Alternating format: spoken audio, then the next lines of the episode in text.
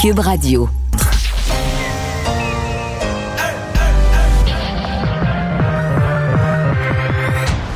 Deux, deux, deux, deux, deux animateurs cohérents, deux visions différentes. Une seule émission, pas comme les autres. Mario Dumont et Vincent Dessureau. Cube, Cube Radio.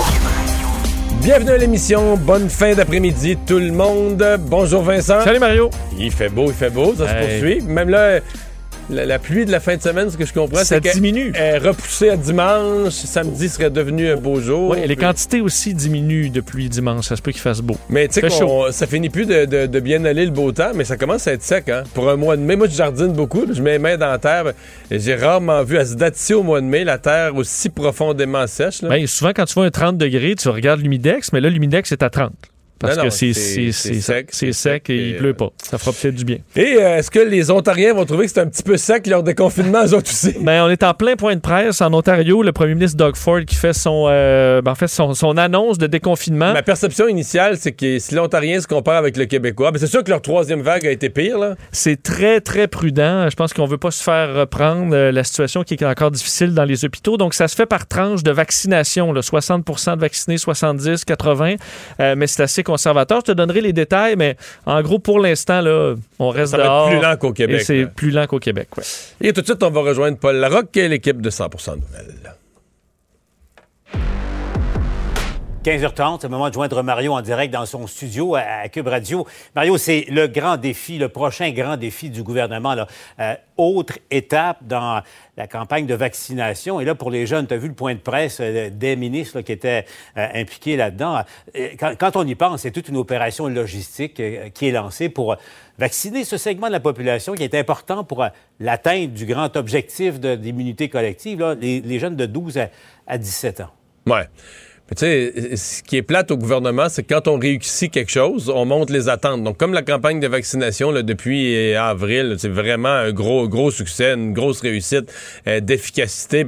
Ben là, chaque nouvelle étape, là, t'es comme condamné à faire, à faire au moins aussi bien, sinon encore mieux, parce que là, le monde va être déçu. Euh, bon, moi, j'avoue, je je- j'ai pas tous les détails, comment ça va se dérouler région par région. Mon impression, moi, c'est qu'on déplace beaucoup de jeunes. Moi, je pensais vraiment que dès qu'on arrivait dans des plus grosses écoles, etc., on allait se, euh, se rendre sur place dans les gymnases. Je sais que c'est pas simple. là. On a des endroits déjà bien installés pour faire la vaccination. Euh, donc, on va faire beaucoup d'autobus, beaucoup de navettes. Probablement pas une si grosse affaire que ça que de faire des navettes. Mais bon, euh, on va déplacer davantage les jeunes que déplacer les, les vaccins et le personnel vers les, vers les écoles, à quelques exceptions près. Pour le reste, euh, c'est peu. C'est parce que c'est peu de temps. Là, hein. Il y a la, la semaine des examens, on veut pas aller trop trop jouer là-dedans. Donc, on, sur une courte période, là, il faut qu'on réussisse à vacciner euh, tous ces jeunes-là. Euh, donc, euh, mais bon, on semble, on semble confiant. Si on a écouté la conférence de presse, on semble confiant de le faire. Nous, on, on sait plus trop quoi dire. là. on se croise les doigts, on les écoute, puis on dit bon, ben, vous avez réussi jusque-là, continuez à réussir. Puis Mario, euh, so- soyons francs, toi et moi, on a beau se parler de ça et penser à ça. Un élément qui retient l'attention des finissants de secondaire 5. Tu as entendu ça, là, le ministre Le qui a, qui a, euh, ouvert la porte à, à la- à ce qu'il y ait des, des balles de finissants euh, euh, cette année. Mais Même Paul, Paul, là-dessus, euh, ouais, là-dessus, Paul, je sais qu'il y a des gens, des fois plus âgés, puis des gens qui regardent ça de haut, puis oh, on s'en fout, ceux qui n'ont pas eu leur balle l'année passée. Moi, je l'ai vécu chez nous. J'en ai eu une fille qui, qui- tu sais, je veux dire, mettons là, euh, Juliette, là, depuis mars de l'année passée, là. elle a fini son secondaire. Sont, écoute, sont arrivés, Paul, un jeudi soir, euh, en disant il n'y a pas d'école le vendredi. Puis là, le vendredi, ils se sont fait annoncer ça va être deux semaines. Ils se sont jamais revus. Ils n'ont jamais revu leurs amis. Ils n'ont pas eu de gala de fin d'année, de remise de méritage diplôme, quoi que ce soit. Pas eu de balle. Euh, pas eu de rentrée au cégep. Ils ont fait une année de cégep sans jamais voir le building qui est leur cégep, sans jamais aller s'asseoir au café étudiant, puis manger un muffin dans le avec des amis, à distance, là, assis sur leur lit. Tu sais, euh, oui, il y en a qui réussissent à travers ça, puis on dit qu'ils sont résilients, les jeunes, puis faut qu'ils s'adaptent, mais tu tu sais, on s'est tous adaptés, mais si je compare ma fille de 17-18 ans qui a eu 18 ans avec moi dans mon travail, que j'ai dû m'adapter, puis on n'a jamais d'invité en studio, puis on est tout seul, puis on se voit pas, puis on est mhm. enfermé dans nos bureaux, mais le niveau d'adaptation qui a été demandé aux jeunes de 17-18 ans, sérieusement, là, c'est dix fois le nôtre, Paul, pour vrai, là. Et donc, si on peut, tu sais, le bal, c'est une fois dans ta vie, là, tu le sautes, là, Bon, moi, si on peut réussir à faire quelque chose de, sécuritaire, minimalement un bal, pour moi, c'est pas niaiseux, c'est pas banal, c'est pas un caprice. Là. dans la vie des jeunes, c'est drôlement important. Là. Ouais. Il y a, Mario, deuxième acte de franchise, toi et moi, il y a le bal et il y a l'après-bal. Ah, ben là, Ça, c'est une autre question. Ça, c'est une autre question. Euh, et la question du masque, là, parce que là, on ne le sait pas encore si, après deux doses, les jeunes vont devoir ou pas porter le masque en septembre. On aura l'occasion de Je regarde des directives. je regarde les directives à travers le monde. Après deux doses, le masque semble vraiment moins nécessaire. Normalement, c'est ça. moi, ça Normalement, va sauter. Mais vu, hein? Prudence, ils ne l'ont pas annoncé euh, aujourd'hui. Euh, Mario, parlons politique un peu. Euh, parle-moi un peu de ta perception de ce mouvement qui s'organise, je présente comme ça, au Canada anglais, pour résister à l'opération de François du gouvernement Legault euh, sur la loi, le projet de loi 96 sur la langue, mais surtout la, modification à, la Constitution. Euh, Mario, on, pensait en début de semaine que ça passerait comme une lettre à la poste, tiens. Euh, mais là, tu as vu les journaux surtout qui, au Canada anglais, à Toronto, qui s'organisent, dénoncent et condamnent et enfin critiquent très sévèrement Justin Trudeau qui a, presque donné sa bénédiction à, à l'opération Legault. Ouais. Je pense pas que M. Trudeau, quand il donnait cette réponse-là, j'ai l'impression qu'il la donnait sur la base d'avis constitutionnels ou des experts de son bureau, du conseil privé, lui avait dit, écoutez, à première vue, le Québec a le droit de faire ça. Puis lui, il répétait ça comme une réponse factuelle. Je pense pas qu'il s'attendait à ce moment-là qu'il était en train d'allumer une mèche euh, eh dans une pièce dans une pièce pleine de propane, tu sais. Mais euh, ce matin, le National Post, tu parles des journaux, mais le National Post, Paul, c'est pas banal. On compare Justin Trudeau avec son père en disant le père combattait les nationalistes québécois alors que Justin, alors que Justin Trudeau lui essaye de les courtiser, euh, comme si c'était c'était le mal de vouloir essayer de travailler avec les Québécois et que le bien, c'était de combattre les ah nationalistes euh, québécois. Donc, on, en est là. Je ne sais pas sincèrement. Mais Mario, ça, Mario, Mario, ça te rappelle pas un, mauvais film? Tu sais, je vais te poser la ben, question directement. Ça me rappelle Mitch. Est-ce ben, ben, qu'il n'y a pas un risque qu'on est en train de, revoir Mitch 2.0? Mais c'est différent. C'est différent. Parce que dans Mitch, le Canada anglais avait le pouvoir de dire non au Québec. C'est le Québec qui était demandeur. Puis là, il y avait comme le pouvoir, il nous, il comprend, il y avait un petit balancier, là, notre nez, là, on vous le donne, on vous le donne pas. puis ça a duré de même pendant des mois. Mais là, c'est pas ça. Là, c'est François Legault qui avance, qui dit Moi, je le fais, la Constitution me le permet, j'avance, je le fais, je demande pas la permission à personne. Euh, je pense qu'il aime encore moins ça au Canada anglais être dans cette position-là. Non, il y a un débat politique, tu as tout à fait raison, un débat politique bien réel. Bon, l'action du bloc. Parlons un petit peu de l'action du bloc qui va faire une motion je comprends ce que fait euh, Yves-François Blanchette, qui dit, garde, Justin Trudeau, toi, tu nous as dit que tu étais d'accord avec ça. Aaron O'Toole, tu nous as dit que tu étais d'accord avec ça. On va aller tester ça, on va faire voter chacun de leurs, députés pour voir la, la, la mais il faut pas que ça vire à petite manœuvre politique pour le Bloc qui fait tout dérailler, là. Puis qui, il faudrait pas que Yves-François Blanchet agisse, agisse d'une manière euh, qui détruit la, la, stratégie du gouvernement du Québec, puis de l'Assemblée nationale, puis tout ça, en allant tout faire foirer. Donc, à mon avis, le Bloc... Euh, il faut que ça reste noble et prudent leur affaire. Il faut pas que ça vire à la petite manœuvre politique qui est juste pour. Tu que, dans le fond, que lui fasse dérailler l'affaire de l'Assemblée nationale, mais qu'il fasse dérailler l'Assemblée nationale dans le but, lui, de faire dérailler ses adversaires politiques puis d'en sortir gagnant.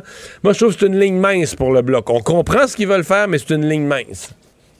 Est-ce que ça sent le, piège, à ton avis, ou euh, c'est légitime de le faire? Oui, mais tu sais, si tout, comme on dit, si toute foire, là, euh, Yves-François Blanchette va avoir fait un gros piège, va avoir piégé tout le monde, mais lui avec, là.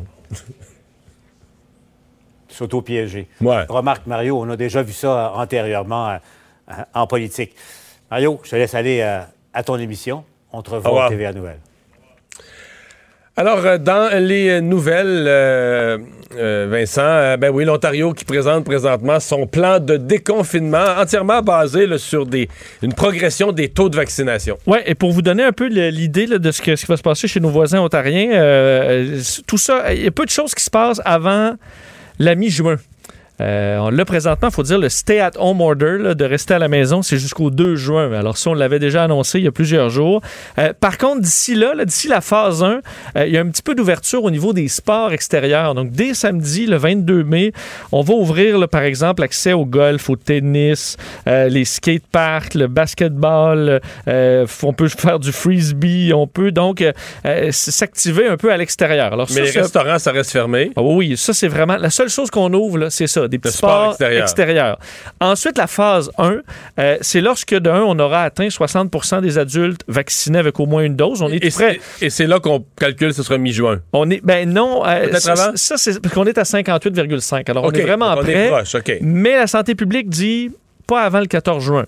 Euh, du moins, c'est ce, que je, lisais tantôt. Et ça, la phase 1, c'est pas, pas beaucoup de choses. C'est, euh, on peut se réunir à l'extérieur 10 personnes, évidemment respectant la distanciation. Euh, on peut manger 4 personnes par table à l'extérieur.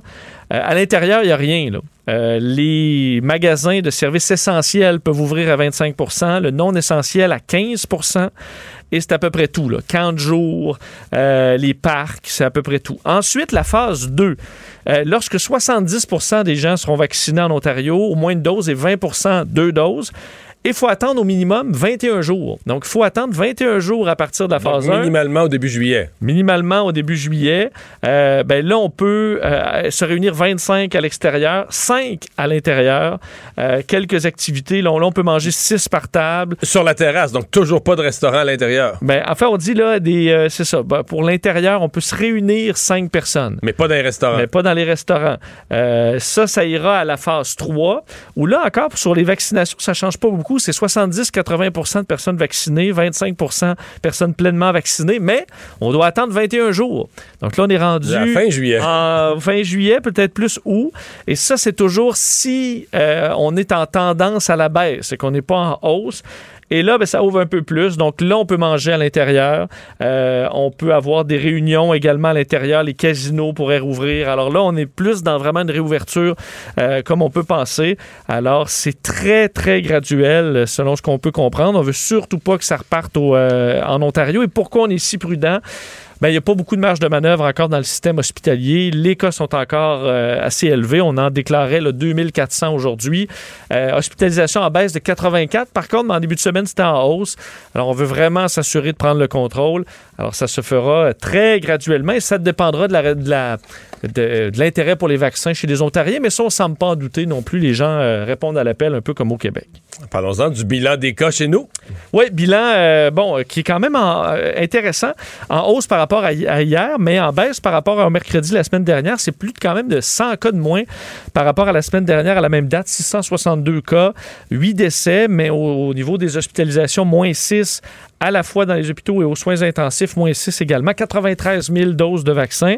Et par région, euh, rien de majeur à signaler. Là, à peu près partout, c'est assez stable ou légèrement en baisse. Montréal est à 193, Capitale-Nationale 32, Bas-Saint-Laurent 18. Dans le Grand Montréal aussi, des chiffres qui sont assez, euh, assez stables.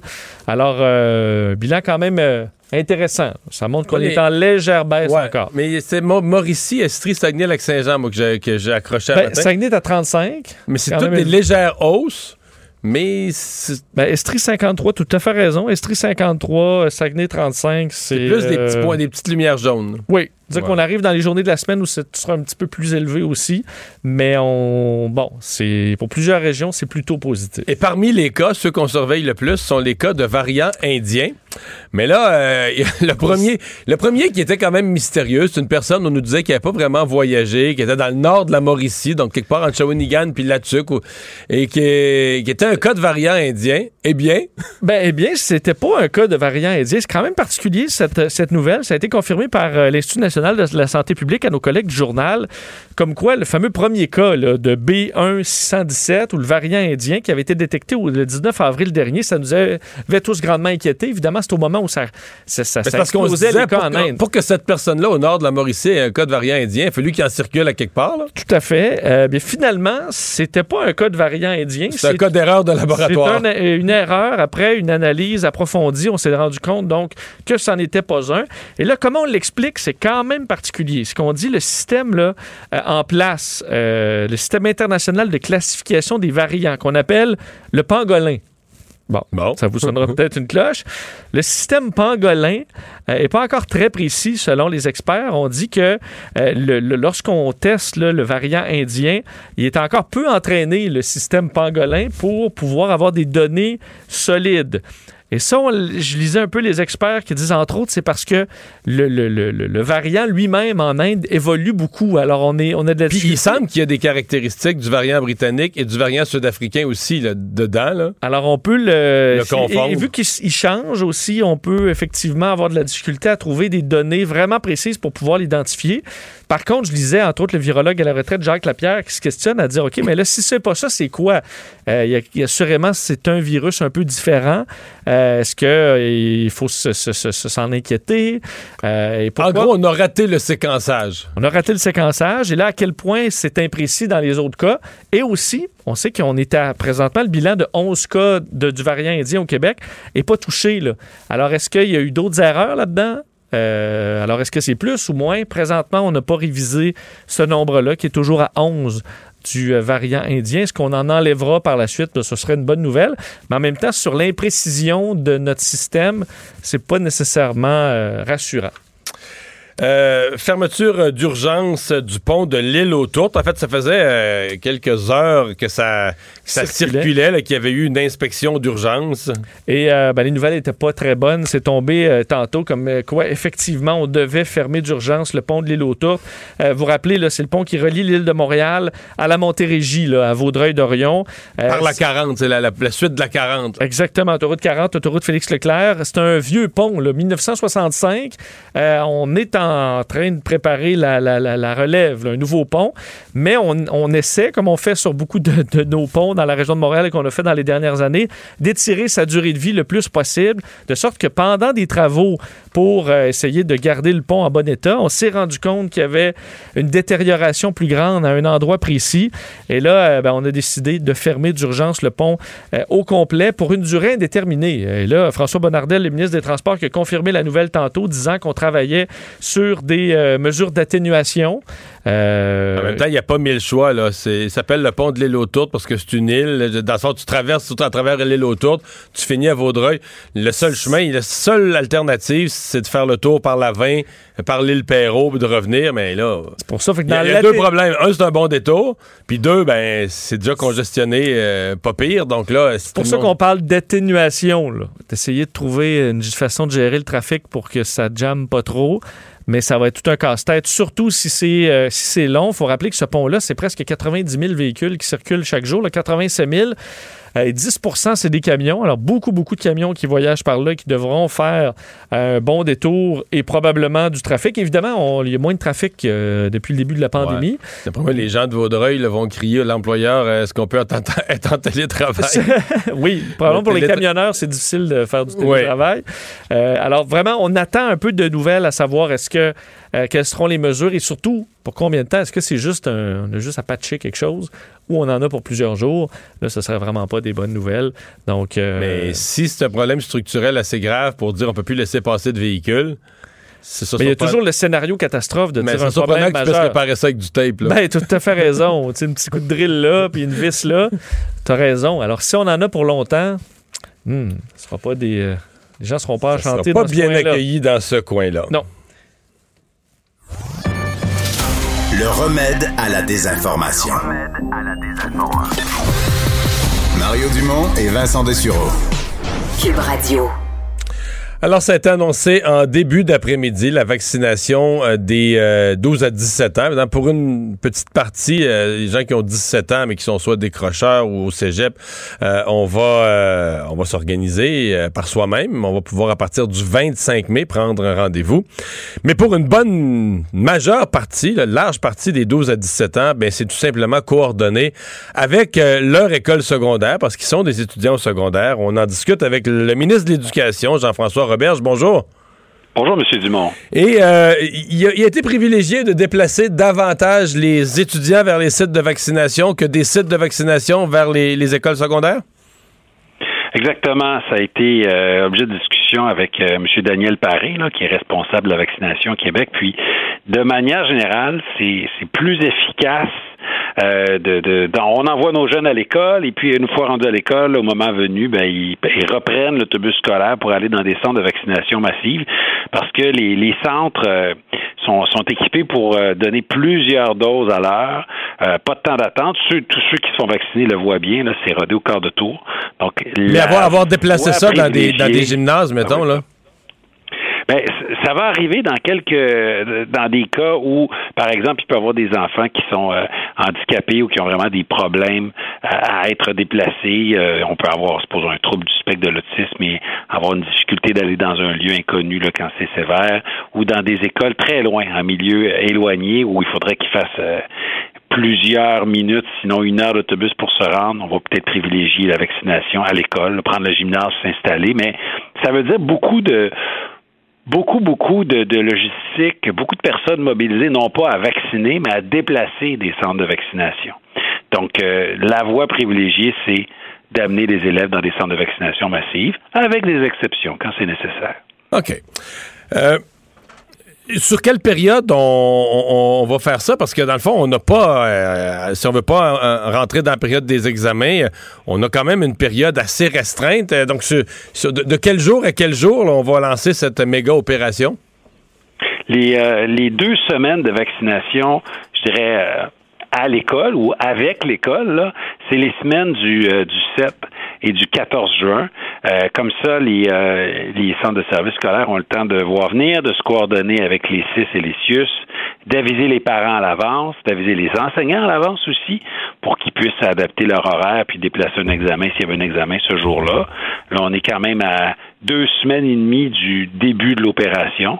Donc, euh, c'est pour ça qu'on l'annonce, pour permettre à tout le monde de semaines, retourner de bord. Sur deux semaines, on va être capable de vacciner tous les enfants du secondaire. Oui, on parle d'environ 530 000 élèves quand on parle des, des 12 à 17 ans euh, en tout. Et puis, il euh, n'y a, y a, y a, pas d'enjeu. là. Les, euh, les réseaux de la santé nous disent qu'ils sont capables en deux semaines d'accueillir tous ces élèves-là. Sur 10 jours, c'est 50 000 par jour. C'est pas, pas banal. C'est pas banal, mais la, la, capacité de vaccination augmente. Euh, donc, on a déjà une très, très bonne vitesse de croisière, mais on prévoit que ça va augmenter encore davantage la capacité de vaccination. Les équipes sont rodées et on prévoit l'arrivée de nouveaux vaccins.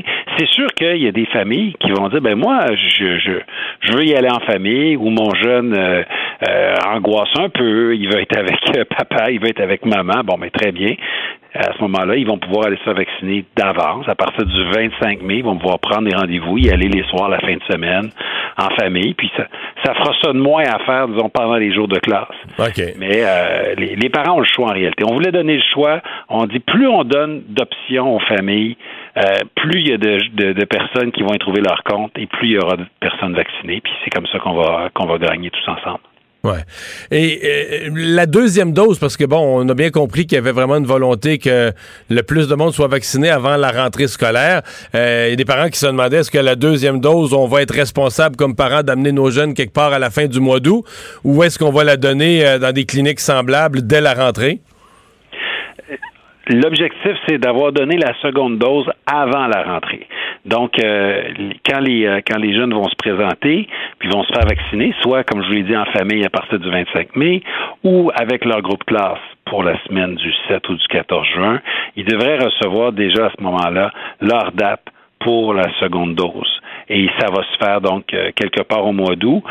Euh, à moins d'exceptions, il y a toujours des exceptions, des adaptations, mais l'objectif, c'est que la très grande majorité de nos jeunes aient eu deux doses avant la rentrée scolaire. C'est ce qui va nous permettre d'ailleurs d'avoir la plus belle rentrée scolaire, euh, qui soit d'avoir plus d'allègement.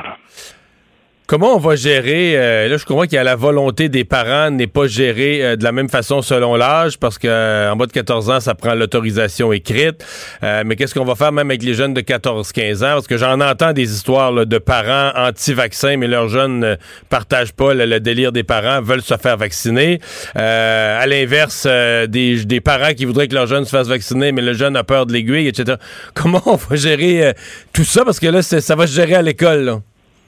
Oui, il y a une grande opération de, de communication. Hein. On va diffuser de l'information sur les médias sociaux, dans les médias traditionnels. On va envoyer beaucoup d'informations aux familles, aux jeunes. C'est beaucoup ça aussi le rôle du réseau scolaire, hein, c'est d'informer. Donc, euh, on va être la courroie de transmission entre euh, la famille et, euh, et, le, le, réseau de la santé. Réseau de la santé qui va d'ailleurs donner de l'information dans plusieurs langues, des capsules vidéo aussi dans plusieurs langues pour des personnes, des peut-être de, de communautés culturelles qui parlent pas bien le français ou l'anglais encore puissent prendre la meilleure décision. Euh, ensuite, ben, vous avez raison de dire que pour les 12-13 ans, ça prend absolument le consentement parental ou d'un tuteur légal. À partir de 14 ans, euh, c'est le jeune qui signe son formulaire. C'est important de le mentionner. On veut mettre la famille dans le coup, on veut les informer, mais c'est le jeune qui, euh, qui doit prendre la décision au bout du compte. Hmm. Eh bien, ben, on va sauter que tout ça se déroule euh, rondement. Euh, ce qui vous a amené aujourd'hui à commenter la question de, de balles définissant. J'en parlais plus tôt avec Paul Larocque parce que pour l'avoir vécu l'année passée avec euh, à la maison, c'est pas banal tout ce que les jeunes ont perdu et ça, ça, a laissé ça laisse comme une trace. C'est une fois dans sa vie le bal et vous pensez que cette année il va avoir moyen de faire quelque chose? Ah, je peux vraiment pas le dire. J'ai vécu exactement la même chose que vous là euh, l'an passé. on a des filles du même âge, je pense. Hein? Exactement. Donc, euh, ma grande fille a terminé son secondaire 5 et euh, il n'y a pas eu de balle. Il y a eu remise de diplôme en voiture dans le stationnement. Là, mais disons qu'on repassera pour l'ambiance. Il n'y a pas de garantie cette année. On va pouvoir faire mieux. Honnêtement, il n'y a aucune garantie. On attend euh, les consignes, les balises euh, de la santé publique qui vont être communiquées bientôt. Mais de dire qu'on aurait un bal comme celui que s'imaginent les parents en souhaitant que leur enfant ait ça, euh, c'est un souhait, là, mais laissez-moi vous dire que j'ai vraiment pas d'indication comme quoi il y aurait des, des fameux balles définissants. Mais est-ce qu'on travaille sur des scénarios remis, ouais, au moins réunion extérieure? Euh, écoutez, j'ai pas, j'ai pas les balises. Si j'avais toutes les réponses, évidemment, euh, je, les, je les donnerais. Je sais que les gens ont hâte de savoir, mais Santé publique va, va communiquer les informations le plus vite possible. Merci beaucoup d'avoir été là. Merci. Au revoir, le ministre de l'Éducation, Jean-François Roberge. Culture et société.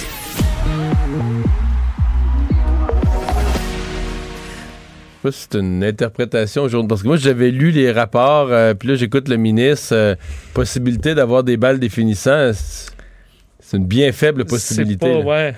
C'est pas si clair. Est-ce que quelqu'un s'est trop avancé, puis là, on est en train de, de, reculer, où la santé publique a dit Hey, hey faites pas d'accroire aux gens, je sais pas, là. Hmm. Mais il me semble qu'il y a Quand tu fais des attentes, surtout pour quelque chose comme ça. Il me semble qu'entre 13h, 13h et 16h, là. ça a bougé un peu. Il y, a de l'eau dans le bal, hmm. Mais il y a le bal mammouth, au moins, si je peux vous rappeler, qui est dans un mois euh, presque. Animé par euh, Marie-Pierre Morin et Julien Lacroix, c'est ça? tout compris, exactement. ça, c'était une autre année. Euh... Ouais, on a changé les animateurs. Changé le cette année. Ah, ouais? Oui, c'est ça. Ah, excusez-moi, je pense Donc, avec Pierre-Luc Funk, Sarah-Jeanne Labrosse sont plus safe. Euh, oui, c'est ça. On, ah, joue un peu ah, plus. OK, euh, ouais, je suis ça de loin, je savais pas. Tu manques des bouts, mon Mario, hein? Quoi, je le trouve drôle. Très drôle. Donc, n'empêche qu'il y aura au moins euh, le, bal mammouth. Évidemment, ça remplace jamais un vrai bal définissant, mais sachez que vos jeunes pourront écouter ce bal-là. Mais d'ici là, tu nous parles de l'opération Enfant Soleil. Oui, et là, je vais commencer avant ça avec une entrevue, Mario, que j'ai réalisée il y a quelques secondes de ça avec Patrick Kearney, qui est le président du regroupement des festivals régionaux artistiques indépendants qu'on nomme Refrain, pour faire ça plus court. C'est le directeur général aussi du festival Santa Teresa, messieurs, qui est le premier vrai festival qui a lieu cette année. Ça a commencé hier. Donc, j'ai jasé avec Patrick Kearney. Je voulais savoir comment ça s'est passé. Et l'anecdote qu'il m'a raconté, on sentait à quel point il était fébrile. Et c'est quelque chose qui, euh, si je vous avais fait entendre ça il y a un an et demi, vous m'auriez dit, ben Anaïs, ça avait bien de l'air plate, mais pour qu'on sait qu'en en tant que pandémie, ce qui s'est produit hier, c'est vraiment, euh, c'est de la magie. Écoutez ça. C'était drôle hier, il y a eu une réaction où euh, le chanteur de Franklin Electric dit, je peux-tu vous demander de vous lever? Puis là, il a dit, je peux-tu? Ah, levez-vous donc. Là, les gens se sont levés, puis les gens, écoute, étaient tellement contents de, de se lever, de taper du pied. Ils sont tous pressés à leur place, mais d'être debout, gigoter un peu, euh, c'était hein. comme c'était comme magique. C'est sûr que j'ai vu des journalistes là, des gens qui m'ont dit Ah my God! Puis les gens ils venaient me voir là. Euh, puis ils venaient dehors, ils me disaient ben, merci. Messieurs, être debout dans une... Non, mais pour vrai, c'est parce que quand on voit sur les médias sociaux, il y a eu quand même quelques concerts, notamment euh, à Montréal. Et là, tu vois les gens, évidemment, il y a le 2 mètres de distance, tout le monde est assis avec le masque, tu prends pas un verre de vin, même pas une gorgée d'eau. Tu sais, on est vraiment loin, on s'entend d'un Ouais. gros show au Club Soda. Donc, lui me disait déjà que le chanteur de Franklin Electric demande aux gens de se lever, les gens qui étaient plus ou moins euh, au courant de si oui ou non c'était possible de le faire, taper un peu des pieds. Il dit ça a vraiment fait en sorte que cette soirée-là a été mémorable. Et il y a les annonces, on s'en est Mais parlé. toutes les soirées, je veux dire, les, les, les, gens qui vont retourner à un premier spectacle, ils vont être plus mémorables. On va les apprécier plus, on va les trouver plus Mais mémorables. Si tu peux que- être debout, Mario, en plus, puis taper du pied, Oui, oui, oui. ça amène... euh, La coche au-dessus, mais je veux dire, Il y mon en a point, qui c'est il y en a qui vont avoir les larmes aux yeux, là. c'est que la valeur, moi, ce que je veux dire, c'est que la valeur d'aller à un spectacle va avoir quelque chose de spécial pendant au moins les, les 4, 5, 6 premiers qu'on va retourner voir. là. Ben tellement. Écoute, là, je parlais hier avec euh, tantôt avec euh, André-Philippe Gagnon. Demain, il va, euh, il sera à Sorel devant 86 personnes, tu sais. Puis il me disait, je pense que je vais être plus stressé que quand j'ai ouvert pour Céline devant 95 000 personnes. Puis il dit, tu sais, 86, c'est rien. Là, il y a un an de ça, t'es gêné de, tu sais, on aurait été gêné de dire, ouais, j'ai, joué C'est devant parce, que 86. c'est parce que c'est plus une vraie foule. Quand tu pourrais apprendre leur, leur prénom, là, Ouais. c'est plus une vraie foule, ça devient plus intimidant. Là. Ben, t'as tellement raison parce qu'il m'a dit, honnêtement, je pense que je vais tous les imiter. Demain, rendu là, j'ai 86 Ouais. personnes, je vais avoir le temps de faire des imitations des gens Une dans foule la salle. ça devient un peu anonyme. Là, Ben oui. Ça devient comme une masse. Mais là, quand tu peux voir chaque personne. Puis souvent, c'est que tu la vois là, pas. Quand c'est une grande, grande foule, ça, ça oblige un certain type de, de stade ou de salle immense. S'il y Donc, a quelqu'un qui a l'air bête, là, tu. non, tu fais, vois voyons, pas, parce que l'éclairage te tu le permet vois, pas de voir. euh, Mais là, Voyons. 86 personnes, si quelqu'un s'endort. C'est ça, lui, il n'y a pas de fun pantoute. Et j'ai demandé aussi à Patrick, en fait, parce que, on sait toutes les annonces qui ont été faites cette semaine. Euh, j'ai entendu à quelques endroits des gens dire, ouais, mais c'est arrivé trop tard. En même temps, on sait que le gouvernement aurait pas pu, il y a deux mois de ça, annoncer, OK, 2000 personnes, euh, 200, 2500 personnes peuvent se regrouper. Donc, j'ai posé la question à Patrick Kearney. Est-ce que cette annonce-là est arrivée, oui ou non, trop tard, là où nous sommes rendus dans la saison estivale? Je vais dire oui et non, puis euh, je vais expliquer ma réponse. Je pense qu'elle arrive, oui, trop tard pour certains festivals. Tu sais, que je pense au Festif qui avait annoncé. Le Festif, il a déjà vendu tous ses billets. euh, Petite Vallée. euh, eux, ils étaient tous organisés, structurés pour des spectacles de moins de, de 250 et moins.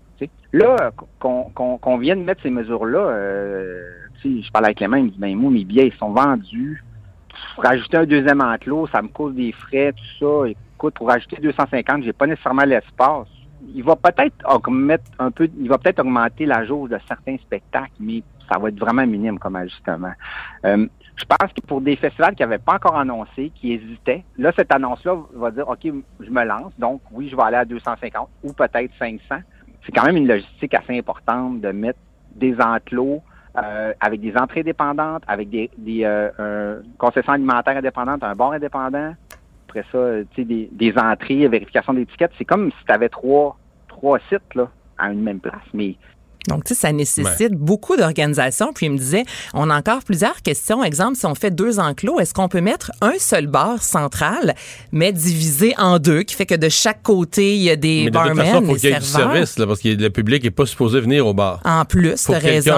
Mais est-ce qu'on peut prendre un bar qu'on qu'on utilise pour servir les deux côtés ou chaque enclos doit vraiment avoir son propre bar? Donc, il y a encore plusieurs questions, mais n'empêche que des, des festivals à 2500, tu sais, il y en aura peut-être pas à tonnes là, cet été Ben. parce que c'est beaucoup d'organisation. Hein, on se prépare pour le Téléthon Opération Enfant Soleil. Ben oui, puis là, moi, j'ai hâte de savoir, toi, parce que ce sera euh, la 34e édition. Ce sera lancé le 30 mai prochain. En direct de Salut Bonjour, le matin à 9h, il y aura euh, une heure spéciale. Plusieurs artistes, comme à chaque année, Annie Brocoli, Félix-Antoine Tremblay, plusieurs euh, personnalités comme euh, Roxane Bruno, les deux frères qui y seront pour performer. Puis toi, tu me disais que c'est- t'aimes ça. C'est des émissions, c'est des moments agréables, des journées comme ça. C'était la- l'année dernière, la première euh, édition, parce que normalement, il n'y a pas d'émission. D'ailleurs, pour moi, c'était bien parce que ma fête, c'était à peu près là. Que j'avais un dimanche, je pouvais me fêter un samedi soir. Oh! Parce que le dimanche, c'était le Téléthon.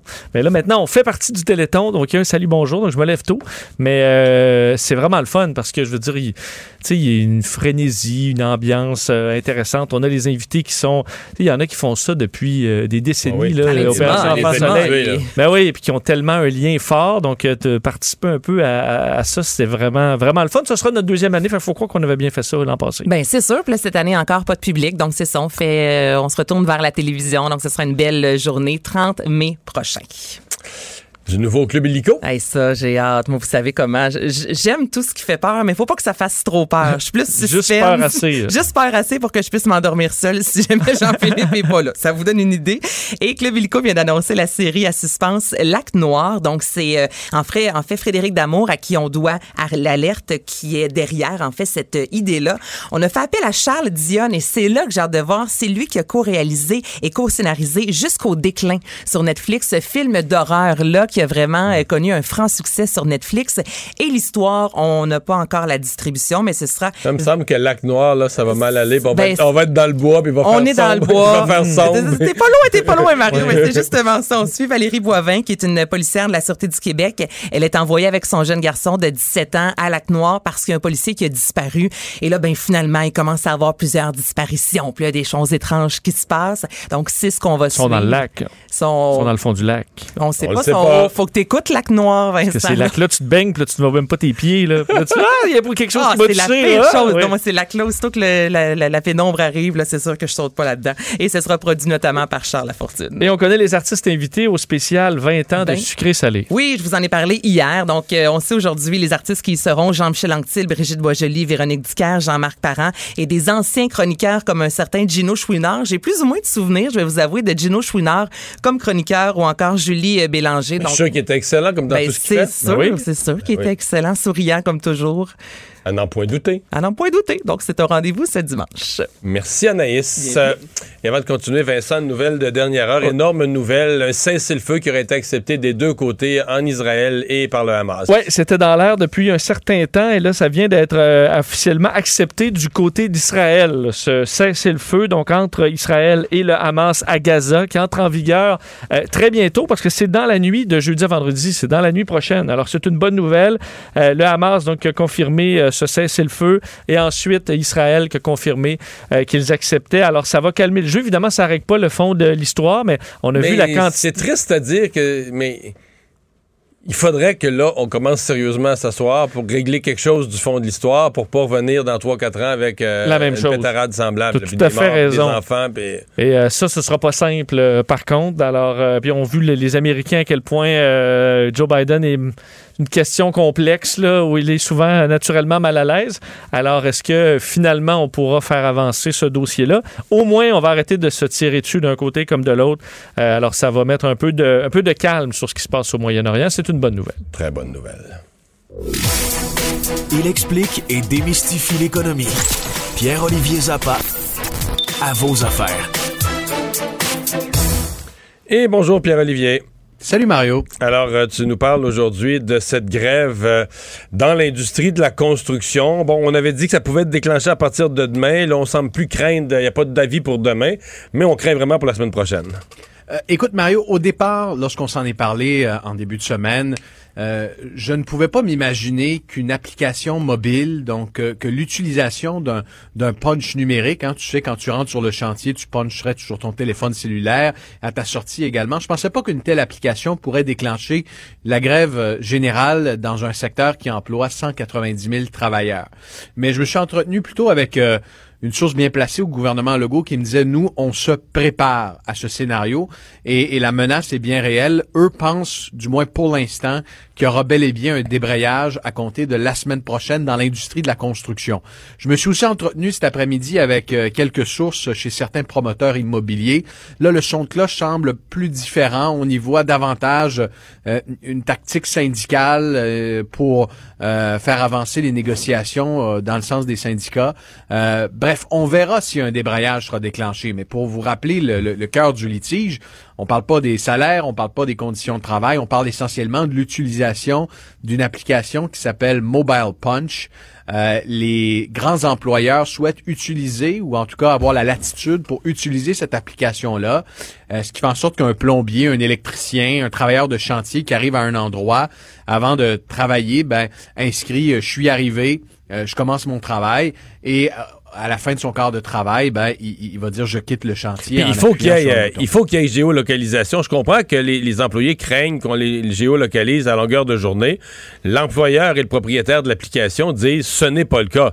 Mais au moment, où, au moment où on punch, au moment précis où on punch, on comprend que géographiquement, il faut être au chantier. Là. Le type peut pas, euh, il sort de la douche, il sort de la douche, il, il s'est levé une heure en retard, puis là, il, il sort de la douche, il punch comme s'il était rendu au chantier, alors qu'il y est pas du tout. euh, c'est trop facile, là. C'est beaucoup trop facile. Puis euh, là, euh, en fait, honnêtement, Mario, lorsque je parle à la partie syndicale, j'arrive mal à déceler euh, l'enjeu parce que eux, ce qu'ils dénoncent, c'est l'utilisation de la géolocalisation. Donc, évidemment, ils ne veulent pas être suivis à la trace sur les chantiers, savoir, euh, ils ne veulent pas que l'employeur sache euh, que tel travailleur est en pause, euh, euh, qui est allé griller une cigarette à l'extérieur du chantier. Euh, Alors, ils veulent pas être suivis à la trace, mais ce que ce que disent les employeurs, c'est écoutez, nous, la- le seul élément de géolocalisation, c'est qu'on sait à quel endroit vous allez puncher en arrivant et à quel endroit vous allez puncher en quittant le chantier. Alors, j'essaie de comprendre cette logique-là, Mario. Il y a deux pistes, euh, il y a deux hypothèses à l'heure actuelle. La première, c'est qu'il y a un syndicat de la construction qui est en train de développer sa propre application. Donc, est-ce que est-ce que les syndicats de la construction, est-ce que l'alliance syndicale veut faire la promotion de cette application qui est développée, qui est développée par un syndicat pour éviter que ce soit euh, Mobile Punch, l'application que souhaitent utiliser les, les contracteurs qui soit déployée sur les chantiers. Première hypothèse. Je la validerai ce soir à l'émission parce qu'on reçoit, euh, on reçoit notamment les, des représentants des deux parties. Euh, la deuxième hypothèse, est-ce que on veut utiliser ce prétexte pour obtenir des concessions, d'autres concessions sur le plan de la mobilité de la main-d'œuvre, entre autres? Euh, ça fait partie également euh, des scénarios. Mais il faut rappeler qu'une grève dans la construction, euh, au moment où on assiste à une hyperinflation, le prix des matériaux est assez élevé. À un moment On- où on assiste de également à une pénurie, on manque de logements. Euh, il y a 60 000 chantiers qui vont démarrer cette année au Québec en construction neuve, en rénovation, en infrastructure publique.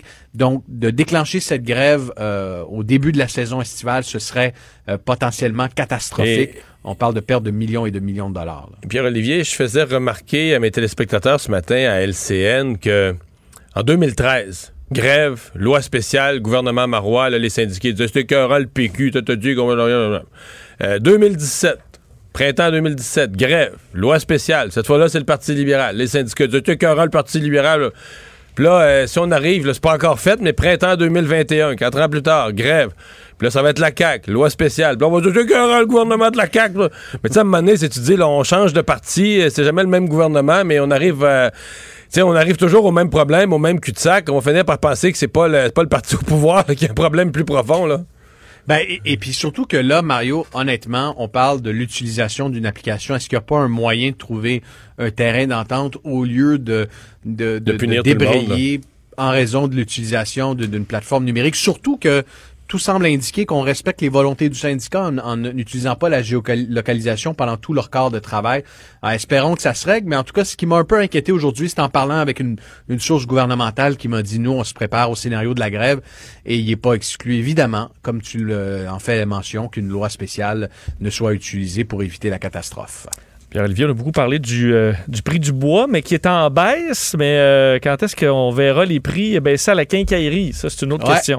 Restons dans le domaine de la construction parce qu'évidemment qu'on vous a beaucoup parlé du prix du, du bois ces, ces derniers mois. Mais là, lorsqu'on regarde le bois, un peu comme le café, l'acier, les matériaux, euh, euh, la matière première, est transigé sur, sur les marchés. Et cette semaine, lorsqu'on regarde les contrats à terme, donc les, les, par exemple des parties qui achètent du bois en prévision de l'automne, on voit que les prix chutent. On voit une chute euh, de, de 10-15% Parfois, ça a même baissé de 20-25 depuis les sommets.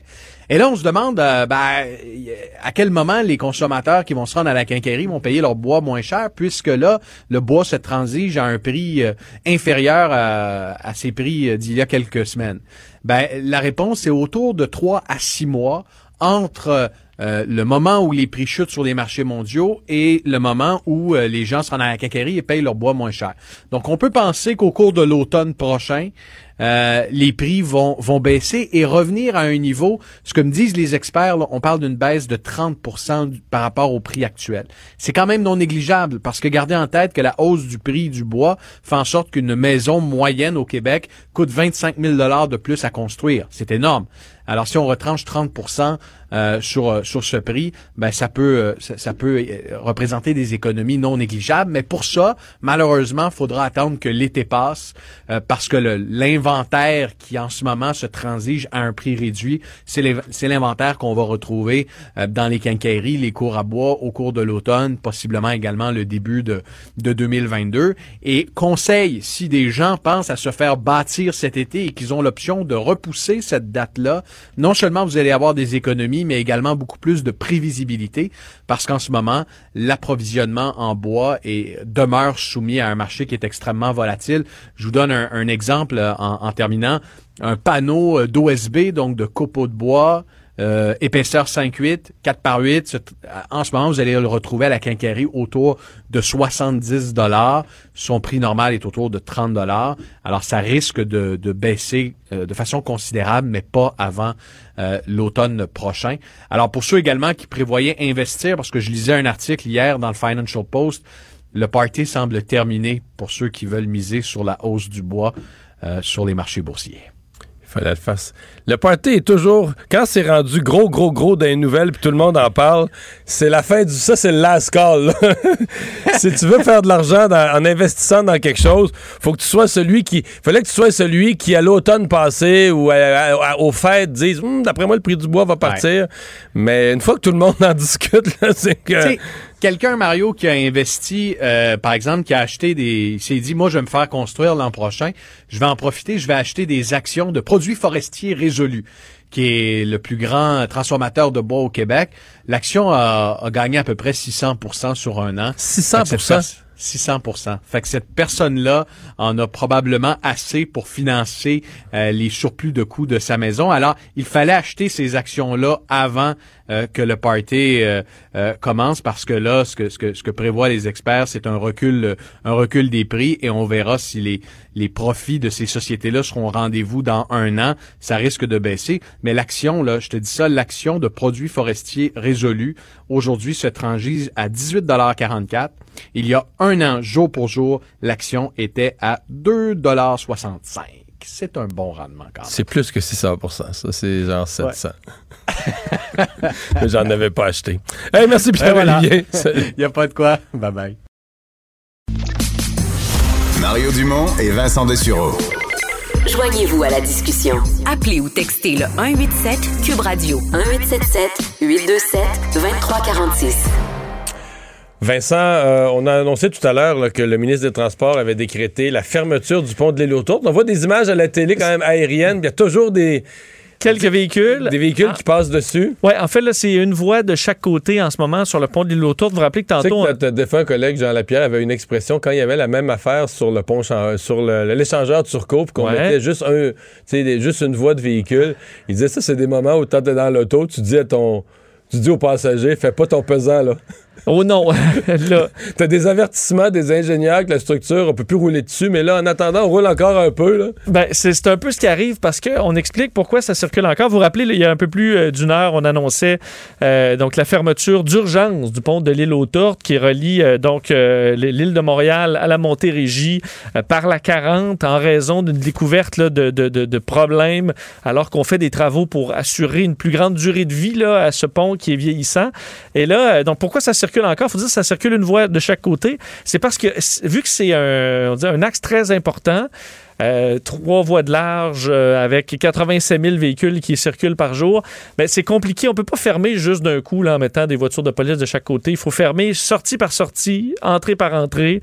Et c'est ça qui est en train de se faire graduellement pour s'assurer de ne pas euh, tout fermer d'un coup parce que c'est logistiquement trop compliqué. Alors là, tranquillement, on est à bloquer tout ça. Et dans les prochaines minutes, ça devrait complètement arrêter de circuler euh, sur euh, le Mais pont il des faut aussi trouver une façon de, de rediriger les véhicules qui arrivent sur la 40 puis qui pensent s'en aller à Vaudreuil. faut que tu les fasses sortir à quelque part. Exact. que tu leur proposes un chemin alternatif pour aller prendre la 20, faire le grand détour par l'île Perrault pour revenir. Et là, on n'était pas euh, prêt nécessairement à ça euh, aujourd'hui. Alors, il y a de la logistique. C'est pour ça que ça circule. Puis effectivement, là, pre- prenez euh, votre souffle. Sinon, tu peux aussi venir reprendre la 13, rentrer à Laval, t'en aller dans les basses Laurentides, puis aller prendre le traversier Oka-Hudson. Et c'est pas fait. Non. C'est pas fait. Puis avant. Je dirais que c'est un détour. Et quand il y avait, tu sais, à l'heure de pointe, dans le temps où tout est jamais, tu te dis, ben, allez prendre un verre euh, quelque part, aller souper au restaurant en ville, mais là, tu peux pas faire ça. C'est fermé. Euh, non plus. Et d'ailleurs, euh, François Bonnardel, on apprenait qu'il y aura point de presse demain matin pour faire le point sur la situation. Alors, probablement qu'on en saura un peu plus sur. euh, on en a pour combien de temps? là? Parce que c'est un, un coin problématique. On voit d'ailleurs, c'est semble que. Mais là, on voit la congestion. C'est bouché bien dur. C'est ça, mais euh, à l'île Perrault, là, c'est bouché, c'est sûr. C'est Alors, sûr que euh, l'alternative, la voie alternative qui est déjà achalandée, va devenir euh, complètement, euh, complètement congestionnée. Euh, bon, on a les détails de ce cessez-le-feu qui est survenu entre le Hamas et Israël. Oui, nouvelle quand même majeure au niveau international que ce cessez-le-feu annoncé donc entre les Israéliens et le Hamas pour bon arrêter les hostilités après 11 jours, il faut dire, de violence qui ont fait du côté palestinien 230 victimes, du côté israélien 12. Euh, donc, on sait que c'était une, proposition de l'Égypte, souvent un pays qui amène cette proposition-là appuyée par les Nations Unies et des médiateurs qui demandait euh, un cessez-le-feu bilatéral sans condition des deux côtés et euh, avait euh, lieu une réunion euh, dans les dernières heures du cabinet de sécurité israélien. Tous les ministres et les officiels euh, israéliens ont voté de façon unanime pour accepter ce cessez-le-feu. À, à partir de quand ça va entrer en vigueur, c'est pas tout à fait clair. Du côté du Hamas, on a dit deux heures cette nuit. Euh, on arrête tout. Israël, on verra. On n'a pas confirmé que c'était l'heure où on s'était entendu. Parce que dans les dernières minutes, il y a encore des roquettes qui, euh, euh, qui étaient tirées vers Israël. Et là, on explique que ben, tout ça ne tient toujours qu'à un fil. là. Les, les, le Hamas se dit si Israël ne respecte pas ou quoi que ce soit, ben, ça va repartir. Alors, en espérant On, on les euh, croit que ça tient, tienne. que ça tient un fil. là. Tout ce qu'on fait là-bas tient un fil. Tu as tout à fait raison. Et euh, d'ailleurs, Benjamin Netanyahu euh, le, le- le- bon, euh, disait tantôt après avoir apprécié beaucoup le support du président Biden à travers tout ça. Et on espère que ça soit bon, un cessez-le-feu durable. On verra, mais ça devrait commencer dans le courant de la nuit. Aux euh, audiences concernant la, mort, l'enquête sur la mort de Joyce Echaquan. Euh, c'est un témoignage qui était attendu aujourd'hui, en même temps qui est, ça, brassé parce que c'est l'in- l'infirmière congédiée, le celle qu'on entend sur la, bande, on l'entend en fait en audio sur le, Facebook Live. Oui, et c'était euh, donc c'est la sixième, journée aujourd'hui de ces audiences publiques. Et premier témoin, c'est cette infirmière donc congédiée qu'on entend effectivement sur le duo qui a fait le tour du Québec, où bon, elle a des propos totalement inacceptables envers euh, Joyce Echaquan. Alors, elle allait parler aujourd'hui au palais de justice de Trois-Rivières. Euh, c'est un témoignage euh, dur parce que d'un, elle pleurait, la famille Echaquan restée semble-t-il assez de marbre, impassible pendant ce témoignage, où elle dit d'ailleurs demander pardon aux proches de, Joyce Echaquan. Elle dit, je vous demande pardon pour ce que j'ai dit. J'en avais pas contre elle. Je sais toute la peine que je vous ai faite. Je suis désolé. J'ai été tellement méchante.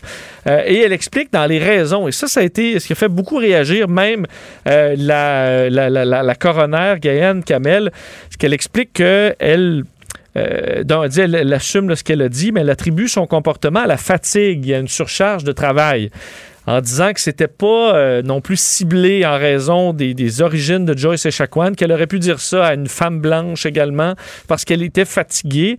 Elle dit que certainement qu'il y a un contexte de, de, de- de- Et ça, ça fait réagir, parce qu'on voit, entre autres, les avocats, euh, la coroner a dit...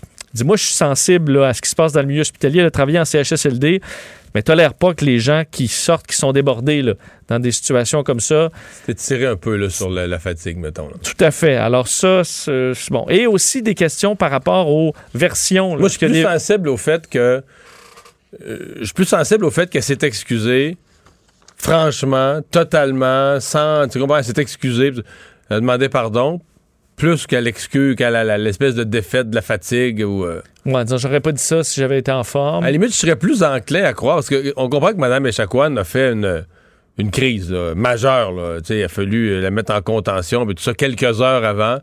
Que ça, euh, si elle nous, disait- nous disait qu'elle a été, disons, perturbée par ça, puis que ces crises-là créé tout un émoi dans le milieu hospitalier, puis qu'elle a mal réagi à cette crise-là, mais ça aurait été plus que la fatigue, l'épuisement. euh, je, sens pas que ça a passé fort sur place. Et euh, beaucoup de questions par rapport aux versions. Là. Il y a quand même des versions divergentes sur le fil des événements, à quel moment on a donné, euh, va faire la durée de la contention, ce qu'on a donné comme, euh, comme médication également pour, pour calmer cette agitation. Alors ça, c'est à clarifier, entre autres. Et la coroner qui a lancé également un appel au calme parce qu'il semble que des infirmières aient reçu des menaces de mort. Alors elle explique qu'on est en L'objectif, c'est de se réconcilier. Là. Alors, on doit, euh, bon, ça ne doit pas se transformer en champ de bataille que cette, euh, euh, cette opération en ce moment, ces audiences.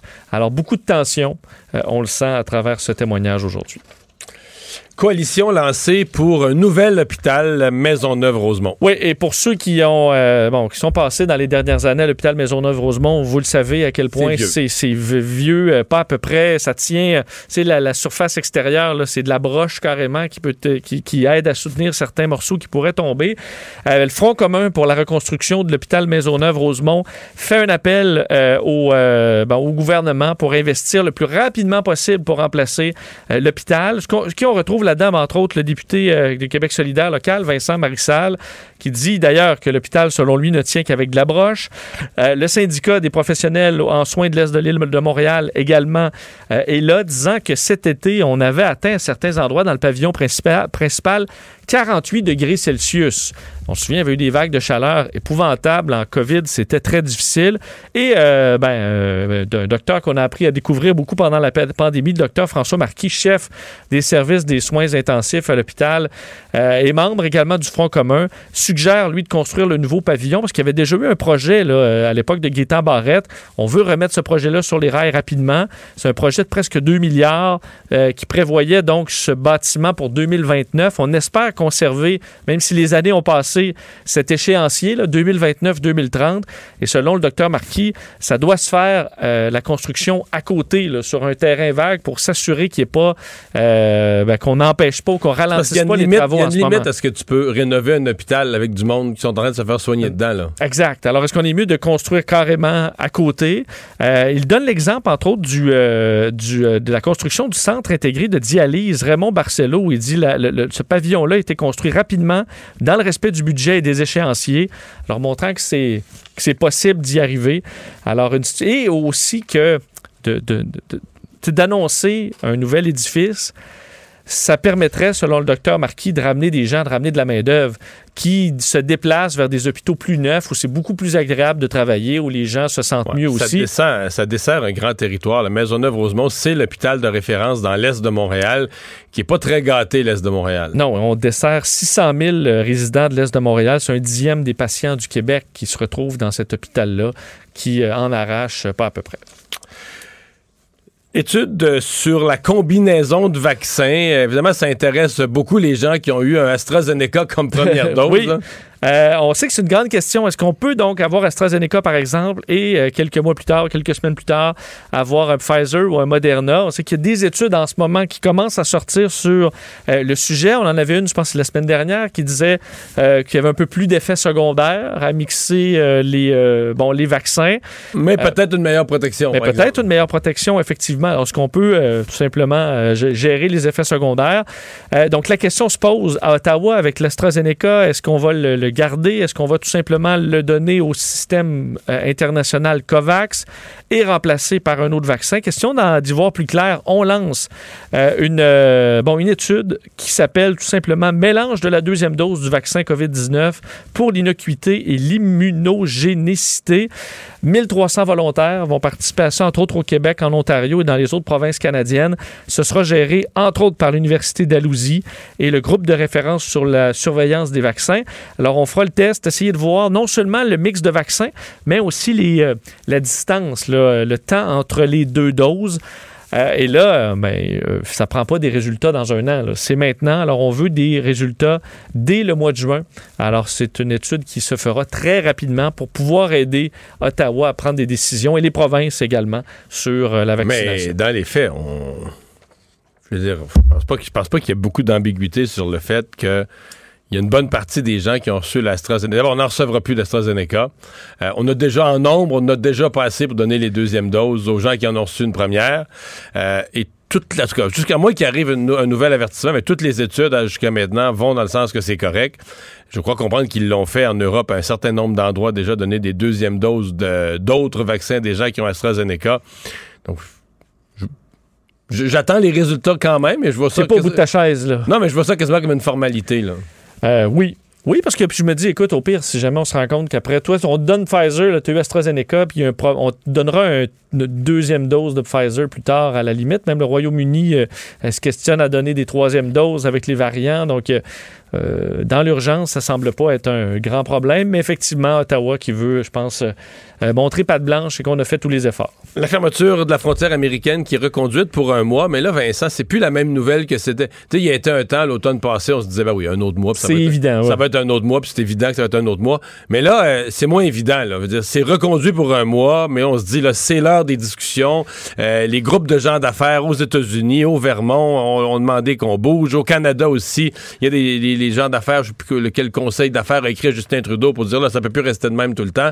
Donc, les reconductions de mois en mois sont plus sensibles. là. Oui, tout à fait, alors que les gouvernements parlent de réouverture euh, un peu partout. Donc oui, euh, il y aura des questions qui, euh, le mois prochain, vont être importantes, mais malgré tout, on annonce donc jusqu'au 21 juin prochain, la frontière est fermée. Justin Trudeau Parce que de- depuis, depuis le 21 mars, d'après moi, de, de 2020, 21 mars, ouais. c'est toujours un mois à la fois, du 21 au 21. là. tout le temps, tout le temps, jamais plus qu'un mois à la fois. Tout à fait. Et effe- effectivement, on Et une donc, c'est comme la, formalité. 17, la 16e ou la 17e fois qu'on réannonce la même décision. Et euh, là, ce qu'on dit, c'est pour protéger votre santé et limiter la propagation de la COVID-19. Alors, c'est vraiment le vieux, euh, tu sais, le vieux spin. Mais là, effectivement, entre autres, l'Union européenne veut ouvrir ses portes aux personnes qui ont reçu deux doses de vaccin.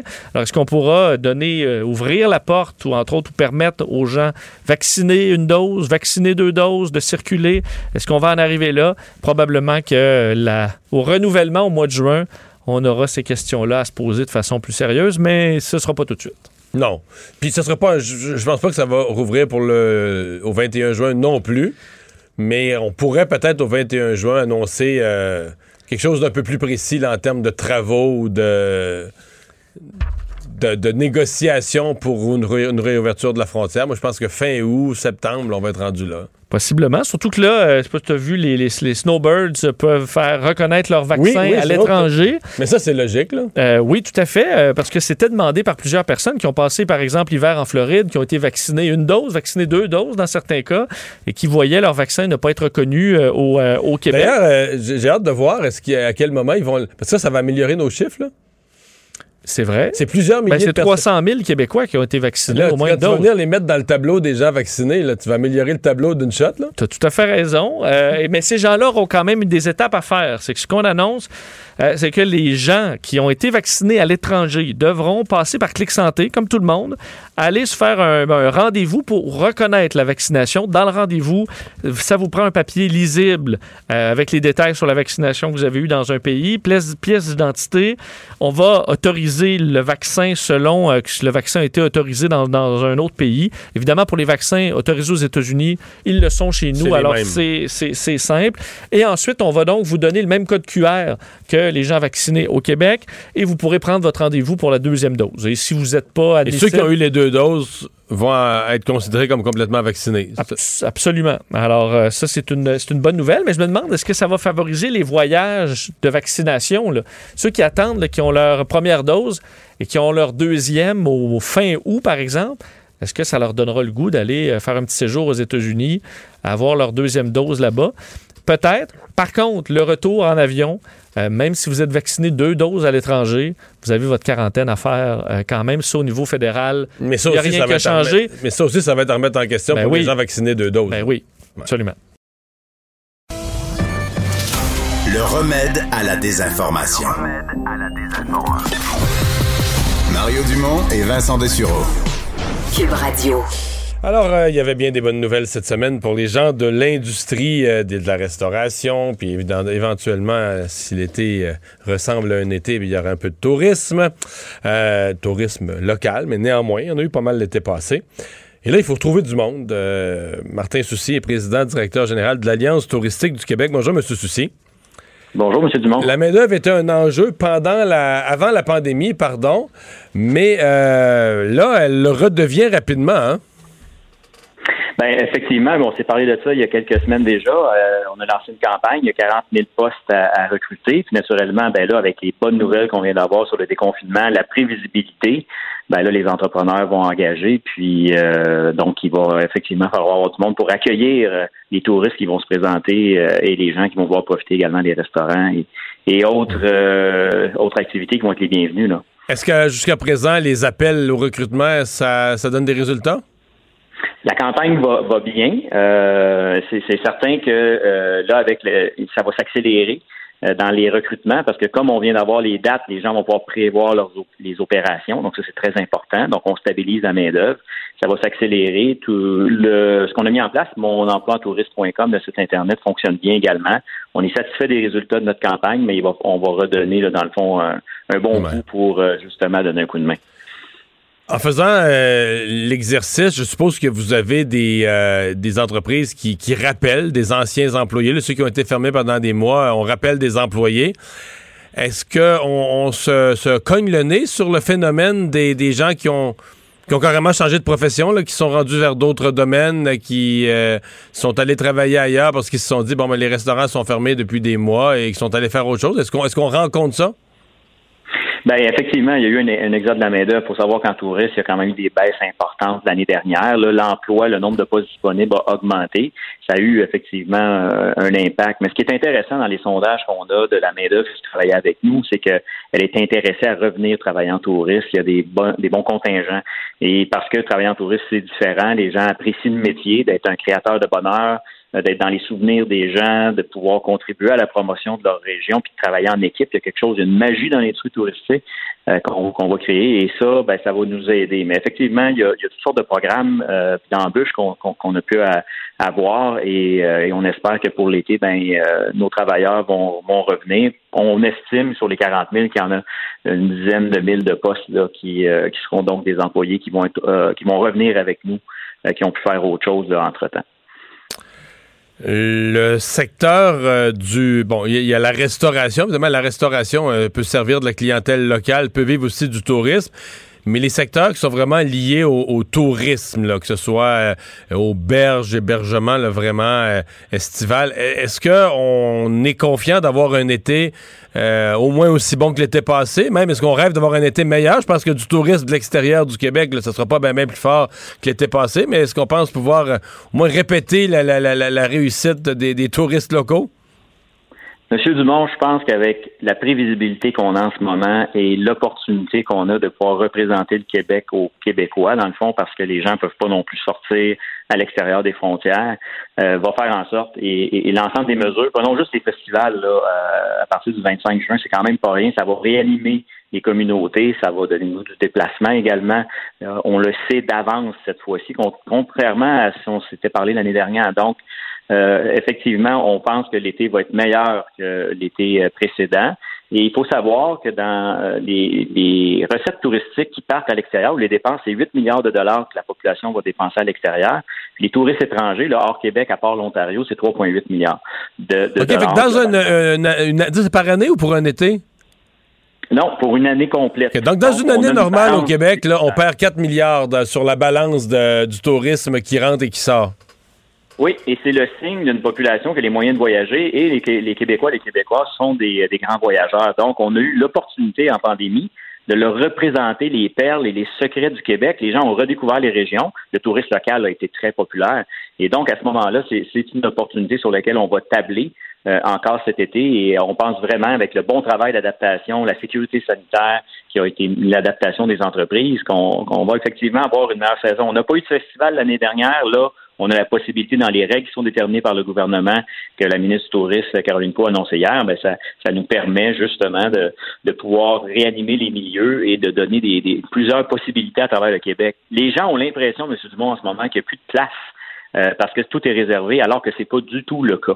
Ça, c'est important de le dire. Il reste de la place, il y a des régions disponibles. Euh, il y a de l'hébergement encore de disponible. On peut faire les recherches. On a un superbe euh, site euh, dans chacune des régions touristiques, mais il y a bonjourquebec.com également. Donc, euh, les gens peuvent chercher et à ce moment-là, ils vont trouver euh, ce qui va, va, leur plaire pour euh, avoir du bonheur l'été prochain puis prendre un peu l'air aussi. Je reviens à l'enjeu de main-d'œuvre. naturellement, les étudiants des cégeps, des universités, lorsque leur session se termine, deviennent de la main-d'œuvre disponible pour la, disons, la saison estivale de l'industrie touristique. Est-ce que ça, ben, l'été passé, je sais que la PCU étudiant, là, ça n'avait pas nécessairement aidé. ça en avait gardé quelques-uns à la maison. là, est-ce qu'on a des initiatives particulières pour recruter du côté des étudiants? Oui, ben effectivement, c'est un contingent de main-d'œuvre l'été qui est, qui est vraiment intéressant pour nous. Euh, et à cet égard-là, il y a par exemple des, plus de programmes d'emploi euh, d'emploi Canada, par exemple, qui subventionne même des postes. Donc, au lieu d'être la PCU étudiante, on subventionne des postes en stage ou autre. Donc, ça, ça donne un, bon coup de main. Et euh, on, les attend, les étudiants pour ouvert. C'est un, emploi. J'ai fait moi-même euh, alors que j'étais à l'université. J'ai été dans des postes, justement, vraiment intéressants qui m'ont amené à faire ma carrière en tourisme par la suite. Donc, on est ouvert et les stagiaires, la, même chose. Puis on passe aussi aux les jeunes retraités qui ont envie d'avoir de la flexibilité, de vivre une expérience de travail, donner du temps, ben effectivement, c'est un, autre bon contingent de main-d'œuvre là, euh, qu'on cible en ce moment dans nos campagnes. Bien, M. Soucy, on espère que tout ça va bien se passer, euh, que la saison va être euh, belle à tout point de vue. Et merci d'avoir été avec nous. Ça me fait vraiment plaisir. Au revoir, Martin Soucy, président directeur général de l'Alliance de l'industrie touristique du Québec. Mario Dumont, un vent d'air frais. Pas étonnant que la politique soit sa deuxième nature. Vous écoutez Mario Dumont et Vincent Dessureau. Le, commentaire de Richard Martineau. Des commentaires pas comme les autres. Bonjour Richard. Euh, salut Mario. Alors au Canada anglais, on pensait que Justin Trudeau allait combattre la, loi 96 sur la langue française. Hey, ils n'ont pas la même lecture du tout de cette, de cette loi. Ici, au Québec, elle a été reçue par les défenseurs de la langue française, les milieux nationalistes de façon assez tiède, une loi très timide. Écoute, elle n'impose pas la loi 101 au cégep anglophone, elle n'impose pas euh, l'affichage bilingue. Elle, va inscrire, elle va inscrire dans la Constitution canadienne le Québec comme une nation avec la langue française comme langue commune. Wow! As-tu vu, as-tu vu ça, toi, la première page du National Post? Alors, tu avais une photo de Pierre Elliott Trudeau à côté d'une photo de Justin Trudeau. Là, c'est écrit un Trudeau combattait les nationalistes, les autres une a inspiré ma chronique que tu vas pouvoir lire demain dans le journal, ah, tellement que je l'ai vu. Écoute, ils sont complètement hystériques et je viens d'entendre à CGAD, Mitch Garber qui a donné une entrevue Écoute, il colle au plafond, mais l'animateur, là, il dit cette loi-là est épouvantable et elle coupe l'oxygène à la communauté anglophone. On veut tuer la communauté anglophone comme si c'était une loi épouvantable. Et il dit ce n'est pas au gouvernement à décider qui est un anglophone, qui ne l'est pas. Mais moi, je donnerais un défi à nos collègues de CGED. Oui. Est-ce qu'ils pourraient trouver une personne, je dis, c'est pas évident comme défi, là, une personne qui vit en anglais quelque part à Montréal, n'importe où dans l'Ouest Island, trouver une personne qui vit en anglais. Tu penses que ça se trouve? qui est capable de le faire, là? je, je sais, je Il y en a un million. C'est une joke, là, Richard. S'il y en a un million là, qui parlent jamais français, qui vivent en anglais 365 jours par année, puis tout ça à Montréal, c'est. C'est pas comparer ça avec les communautés francophones hors Québec, là, qu'il faut qu'ils parlent anglais tous les jours. L'animateur de CJD, c'est juste s'il trouve pas ça épouvantable qu'on accueille les anglophones dans les commerces en disant bonjour, hey, comme si le bonjour était de trop. Et tu dis, mais ils vivent sur quelle planète exactement? Et Mitch Garber dit, vous savez, le journal à Montréal, c'est de la propagande. C'est un journal de propagande. C'est pas un vrai journal. C'est un Contrairement de, de propagande. Ben, Contrairement à la Gazette, que ça, c'est un journal objectif, tu vois. Alors, euh, c'est un organe de propagande pour les, euh, les séparatistes. Et euh, ce qui est drôle, par contre, c'est qu'il se réjouit de l'arrivée de Climat Québec, l'affaire là dont tu parlais avec Martine Ouellette. Il dit que c'est très bon parce que ça divise le, le, vote souverainiste et, et tout ce qui divise le vote souverainiste c'est une très bonne nouvelle aux oreilles des anglophones. Donc, Martine Ouellette, j'espère qu'elle entend ça euh, qu'elle écoute ça. Mais écoute, ils sont complètement... Andrew Coyne, faut lire ça, là. Sont collés au qui. Dit, qui dit que tout ça est basé sur une fausseté du déclin du français qui n'existe pas? Ben oui. Tout ça, il y a plein d'études, mais tout ça, c'est faux. Et euh, je reviens à l'animateur de la CGID qui dit ce n'est pas au gouvernement du Québec à décider qui est anglophone, qui ne l'est pas. Parce que, bon, on veut protéger euh, les droits des anglophones historiques, Mais comme on s'en est déjà parlé, toi et moi, euh, un allophone qui arrive ici, qui décide de vivre en anglais, mais ce n'est pas vraiment à proprement parler. Qu'il n'y a, il a pas de droit C'est pas un linguistique. anglo. Mais non, c'est ça. C'est pas un anglo, mais les autres, ils disent oui, c'est un anglo. Puis si lui décide d'être un anglo, ce n'est pas au gouvernement de décider qui est un vrai anglo et qui ne l'est pas. Je suis désolé, oui. Oui. Euh, alors, ils sont complètement là. Il faudrait que tu écoutes ça, là, mais j'ai très hâte de lire ta, ta chronique. Le National Post, c'est quelque chose. Écoute, Justin Trudeau courtise les nationalistes. Je m'excuse, mais il a dit oui du bout des lèvres pour l'inscription dans notre bout, dans notre en fait, bout de, euh, de la Richard, il a même dit oui. euh, il a même dit oui selon ce qu'on comprend, non pas politiquement, mais plus parce que des conseillers de juridiques lui ont dit, des conseillers Ben, juridiques ben, lui ont dit oui, le Québec est dans son droit d'inscrire Ben, dans la ça, clause. il y a- a, pas le choix, il y a pas le choix, là, c'est ça. Légalement, on a le droit de faire ça, donc. euh, Il a je pas dit ça me plaît. Il a dit selon les informations, les analyses qu'on me donne, ils ont le droit. Non, t'as mal lu, là. Il courtise, là, ouvertement les souverainistes. Hmm. Alors que son père faisait quoi? cruiser. Son père faisait quoi? Il les combattait, les, combattait. nationalistes québécois. Puis il les mettait Ça, même en prison. Ça, c'était tout un homme. Oui. Hein? Est-ce que, Richard, euh, Justin Trudeau va vouloir courtiser les gens de Québec? Est-ce que le fédéral va participer au troisième lien? Ben, selon le devoir, non. Ils disent qu'ils ont parlé à des sources au sein du Parti fédéral euh, libéral et comme quoi ils, ils veulent pas financer le troisième lien parce que selon eux, ça ne fait pas partie d'un plan de, de transport collectif. Écoute, j'ai de la difficulté, à croire que le gouvernement Justin Trudeau, qui veut à tout prix, c'est sûr qu'il va rentrer aux prochaines élections, mais il veut à tout prix euh, rentrer majoritaire. Il a besoin de tous les votes possibles et impossibles. Puis Québec va dire non et euh, va laisser Jean-Yves Duclos comme ça sécher au soleil à Québec en disant nous autres on met pas une scène là-dessus. Ouais, mais, leur excuse, ouais, mais leur excuse tient pas la route pour l'instant, Richard, parce qu'ils disent que le- le- le- la demande du Québec, là, ça rentre pas dans les programmes. Ben, mais là, je veux dire, le tunnelier va arriver en 2027. Je comprends qu'on va vouloir ficeler le financement avant, mais il reste un petit peu de temps. Là. Il te reste un délai pour adapter tes programmes, changer les normes des programmes. Je comprends que si toi, tu vas t'inscrire à l'aide sociale après-midi, on va dire, ben là, les normes du programme vous permettent pas. Mais, tu sais, là, là, c'est des normes très, des normes de programme euh, qui sont, euh, qui sont à être révisées, revues après l'élection Oui, dans un euh, futur ah. mandat. Et en même temps, il va t'arrimer euh, au tramway, puis il va avoir un autobus électrique qui va passer. Je sais pas comme- comme- comment ils peuvent Non, dire que ça ne s'intègre pas. Tout à fait. Et, et- et c'est ça. Et en plus, tu parlais du tunnelier, mais quand même, c'est génial. Ils se sont rendus compte que ça sera pas le plus long tunnel au monde, mais ça va être le plus large, le plus gros au point de vue du diamètre du tunnel. Ça, il y a, il y a aucun tunnel aussi gros que ça. Et là, ils se sont rendus compte qu'il y a aucun tunnelier qui est capable de creuser ce trou-là. Il va falloir qu'il crée, qu'il crée cette, euh, cet outil-là. Et juste ça, ça va coûter un milliard. Rien que pour faire la patente qui va creuser le trou, un milliard de dollars. Il y a personne dans toutes les étapes de ce projet-là qui a dit, attends minute là, il est gros le trou, mais on est-tu capable de le creuser? Y a-tu un outil capable de creuser ce trou-là? Non. Mais le tunnelier, viennent après, on, on- compte. on peut-tu le vendre sur le Marketplace ou? Hein? à un autre, à une autre ville ou à un autre Ah oui. pays? Je veux dire, il va Ben être... oui, euh, aussi, aussi que tu loues ça, là, il y a- ça n'existe pas. Même en Chine, où ils font des tunnels, des, des, des, des- des trucs incroyables, il n'y a Ben, pas je suis convaincu un- qu'en Chine, quand ils vont voir qu'on en a fait un plus gros, ils vont. euh, Ouais. Mais il faudrait. J'ai un ami qui me dit qu'il devrait prendre la taupe de fusée XL5 ou les sentinelles de l'air. là. Les sentinelles de l'air, il y a une machine qui crée des, des, des tunnels. Il devrait prendre ça, en tout cas, bref. Richard, tu trouves que certains euh, commentateurs euh, sont euh, quoi passent l'éponge sur l'antisémitisme? On n'est pas dans une période où tout est racisme, euh, tout est raciste. On voit du racisme partout. Euh, c'est rendu que même les, euh, les produits pour blanchir les dents sont quasiment considérés racistes. Pourquoi les dents blanches c'est plus beau que les dents noires? Et là, soudainement, il y a des gens, des militants pro-palestiniens crainqués, on l'a vu, qui disent mort aux Juifs, Allah Akbar et tout ça. Et est-ce que tu entends, toi, une certaine gauche dénoncer ces propos-là? Est-ce que tu as entendu que quelqu'un à Québec solidaire dénonce? Imagine, toi, une manifestation de Black Lives Matter et quelqu'un dit mort aux Noirs.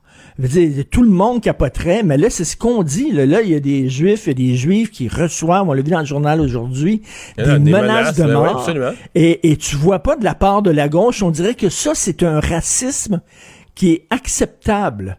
Euh, parce que les Israéliens Ça, sont méchants, te- ce sont des colonisateurs. Ouais. euh, Mais Richard, il faudrait que tu te tiennes un registre. Comme par exemple, au Canada, on peut être raciste envers les Québécois francophones. Oui. Les racismes acceptables. oui. Montre, faut que tu fasses un- faut que tu tiennes un registre de ça, la liste des racismes Mais, acceptables. mais, les- mais les gens, les, les Juifs ne sont pas des personnes racisées. Tu sais, si tu rentres dans la logique là, des woke, là, de protéger les personnes racisées, eux autres disent les Arabes, les Palestiniens sont racisés parce qu'ils ont la, la peau un peu basanée, mais quoi, pas les Juifs parce qu'ils sont plus blancs? Ou alors on associe les Juifs à l'argent, au pouvoir, au capitalisme. Mais là, dans ce temps-là, ben, on ramène tous les stéréotypes assez puants du Juif avec ses, ses sous et tout ça. Tout ce qui manque, c'est le nez croche, là, euh, pour faire une caricature du Juif euh, avaricieux. Je trouve ça très particulier et je m'attendrais de la part de Québec solidaire de dénoncer ces propos-là qui sont des propos carrément racistes. Littéralement. Merci, Richard. J'ai hâte de te lire, j'ai hâte de Ouais. te lire demain sur les Trudeau, père et fils. Salut. Salut, à demain. Mario Dumont et Vincent Dessureau. Inséparables comme les aiguilles d'une montre. Cube Radio. Et c'est l'heure de la chronique politique de Gilles Barry. Bonjour, Gilles. Salut Mario. Tu veux me parler de ce programme des travailleurs immigrants euh, temporaires euh, euh, dans plusieurs secteurs d'activité où on attend de la main-d'œuvre, on s'impatiente? Ouais, on a raison de s'impatienter. De, de s'impatienter. Alors, on sait, Mario, comme disait Bob Côté, c'est un peu tabou de parler d'immigration. C'est un peu comme sacré devant nos anciens curés de jadis. Mais moi, je pense, Mario, la question de l'immigration, c'est un enjeu qui va être, qui doit être discuté. On doit parler vrai là-dedans parce que ça fait partie des, des priorités nationales pour le Québec pour les années à venir.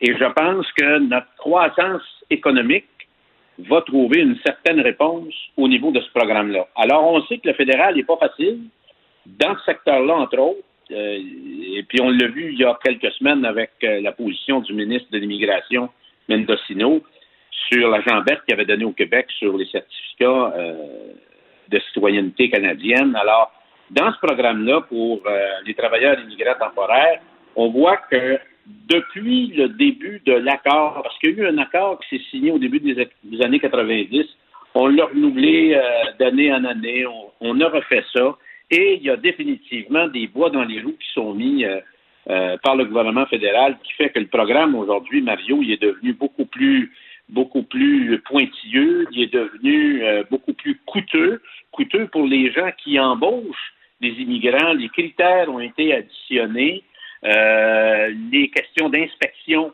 euh, ont été, euh, il y a du dédoublement à mort là-dessus. Alors, c'est un programme qui est très complexe, qui est très coûteux et qui, en bout de piste, fait en sorte qu'Ottawa, au fil des ans, décide à peu près tout seul à la fin de la journée qu'est-ce qui doit se passer dans ce programme-là. Il faut, euh, il y a le ministre Boulay qui est sorti aujourd'hui, euh, qui a fait une sortie, entre autres, dans le journal de, de Montréal et dans les médias. Alors, c'est un programme qui touche principalement, c'est un secteur que tu connais, le secteur agricole, le secteur des abattoirs, le secteur touristique et le secteur manufacturier. Et là, Mario, on est rendu... Mais, mais dans tous ces secteurs-là, la différence, c'est que le secteur agricole, euh, ben, la- touristique aussi, mais c'est qu'à un moment donné, tu as des dates. Tu as des dates où il faut que tu récoltes, tu as des dates où il faut... Tu sais, dans le manufacturier, bon, ta main-d'œuvre arrive en retard, c'est étonnant, ça retarde la production, mais, mais tu comprends, tu la prends deux semaines plus tard. Mais deux semaines plus tard en agriculture, si tu pas planté à la bonne date tes brocolis, ou, je veux dire, là, euh, la saison, la météo, euh, t'es- t'es déphasé, là. Oui. L'autre affaire, Mario, puis j'ai fait une petite analyse sur la région de l'Abitibi-Témiscamingue. En gros, au Québec, on a 4,5 millions de travailleurs sur 8,5 millions pour une population, puis on a actuellement 280 000 chômeurs. Est-ce que les 280 000 chômeurs, Mario, vont aller se plier ou se pencher dans les champs pour semer ou pour récolter? En Abitibi-Témiscamingue, actuellement, Mario, il manque il faut combler 2000 emplois dans le secteur minier. 2000 emplois non comblés dans le secteur de l'industrie forestière, particulièrement de boîtiage, et dans le secteur manufacturier. Donc, une région, deux secteurs, tu as le gros topo là, des emplois qu'on doit combler. Transformation agroalimentaire au Québec actuellement, il, faut combler 5000 emplois. Et ce qu'on entend, c'est que l'industrie agroalimentaire, à cause de la pandémie puis des demandes à l'exportation, pourrait doubler ça. Alors, il y a des investissements actuellement qui sont sur la table qu'on ne fait pas parce qu'il n'y a pas de main-d'œuvre. et on se demande où est-ce qu'on va aller chercher euh, les travailleurs, les travailleuses pour être en, mesure de combler ça. Alors, on voit que c'est, c'est extrême. Puis là, je n'ai pas parlé du secteur touristique puis le secteur manufacturier en, en général. Il faut comprendre, Mario, que l'immigration au départ, ça paraît bien compliqué parce qu'il y a trois classes là, d'immigrants. Il y a les réfugiés, il y a la réconciliation familiale, puis il y a le dernier volet qui est économique. Et Justin Trudeau, il dit au Québec, si tu veux qu'on parle d'immigration économique, il faut d'abord que tu me prennes à chaque année, avant de commencer, 25 000 réfugiés. Ces gens-là s'en vont à Montréal et le taux d'employabilité, ben, on connaît la réponse. Euh, le taux d'employabilité est très, très bas euh, sur, euh, chez ces gens-là. Alors donc, Mario, tout ça pour dire que si on veut en faire une priorité nationale, il faudrait, dans le fond, que nos, euh, nos pleureuses du Conseil du patronat organisent, envoient leur tir aussi sur Ottawa. Moi, je pense que les municipalités aussi doivent constituer un fer de lance pour ça, parce que la plupart de ces gens-là vont travailler dans les régions du Québec. Euh, il y a un enjeu économique extrêmement important. Donc, dans ce sens-là, le tir au but aujourd'hui qu'a fait euh, le ministre Boulay est peut-être annonciateur à mes yeux, d'une mobilisation que voudra faire le gouvernement Legault euh, dans les prochains mois sur un enjeu qui va être déterminant pour le Québec. Tu as vu les chiffres de Michel Girard aujourd'hui, c'est du jamais vu. On parle de 9,2% de croissance au Canada, Mario. Ça, ça s'est pas vu depuis 40 ans. Alors, si tu n'as pas la main-d'œuvre pour être en mesure de répondre à l'appel de cette grande croissance économique, ben, c'est de la richesse collective qui va nous échapper. Ouais. Euh, les, euh, les délais en la matière, euh, c'est quand même assez étonnant. D'abord, faire un peu d'historique, le, programme de, de de, de main-d'œuvre d'immigrants temporaires, de travailleurs immigrants temporaires, c'est compliqué. Quand je veux donner un exemple, il y avait des restaurants de fast-food dans l'Ouest canadien euh, qui, plutôt que d'embaucher des étudiants, embauchaient de la main-d'œuvre euh, temporaire comme ça. Donc, il y a des gens qui ont utilisé ce programme-là pour baisser leur coût de main-d'œuvre pour des mauvaises raisons. Et c'est là que le bordel a commencé. C'est parce que certaines, c'est souvent ça. Certaines entreprises ont abusé du programme, ont mal utilisé le programme, l'ont utilisé euh, à des mauvaises fins. Et, c'est là qu'on a tout resserré les critères, rallongé les délais. On a tout compliqué à partir de là. là. Et oui, puis l'autre affaire qui semble être embarquée sur le plancher de danse, on dit si tu veux avoir un cuisinier à Trois-Rivières, ben écoute, avant d'en faire venir un de l'étranger, prends-le à Toronto, à Saskatoon ou à Saint-Jean-de-Terre-Neuve. Alors là, on rentre la, la, la Bonne canadienne. Ben Mario, c'est complètement capoté. Je peux même pas croire qu'on a des discussions là-dessus. L'autre affaire dans le secteur agricole, Mario, c'est qu'il y a une fidélisation entre l'employé travailleur et l'employeur. Il y a des gens que ça fait 10, 15, 20 ans qu'ils viennent ici. on parle des Mexicains, par exemple, des Guatémaltèques. Sur la même ferme. Ben oui, puis ils parlent français.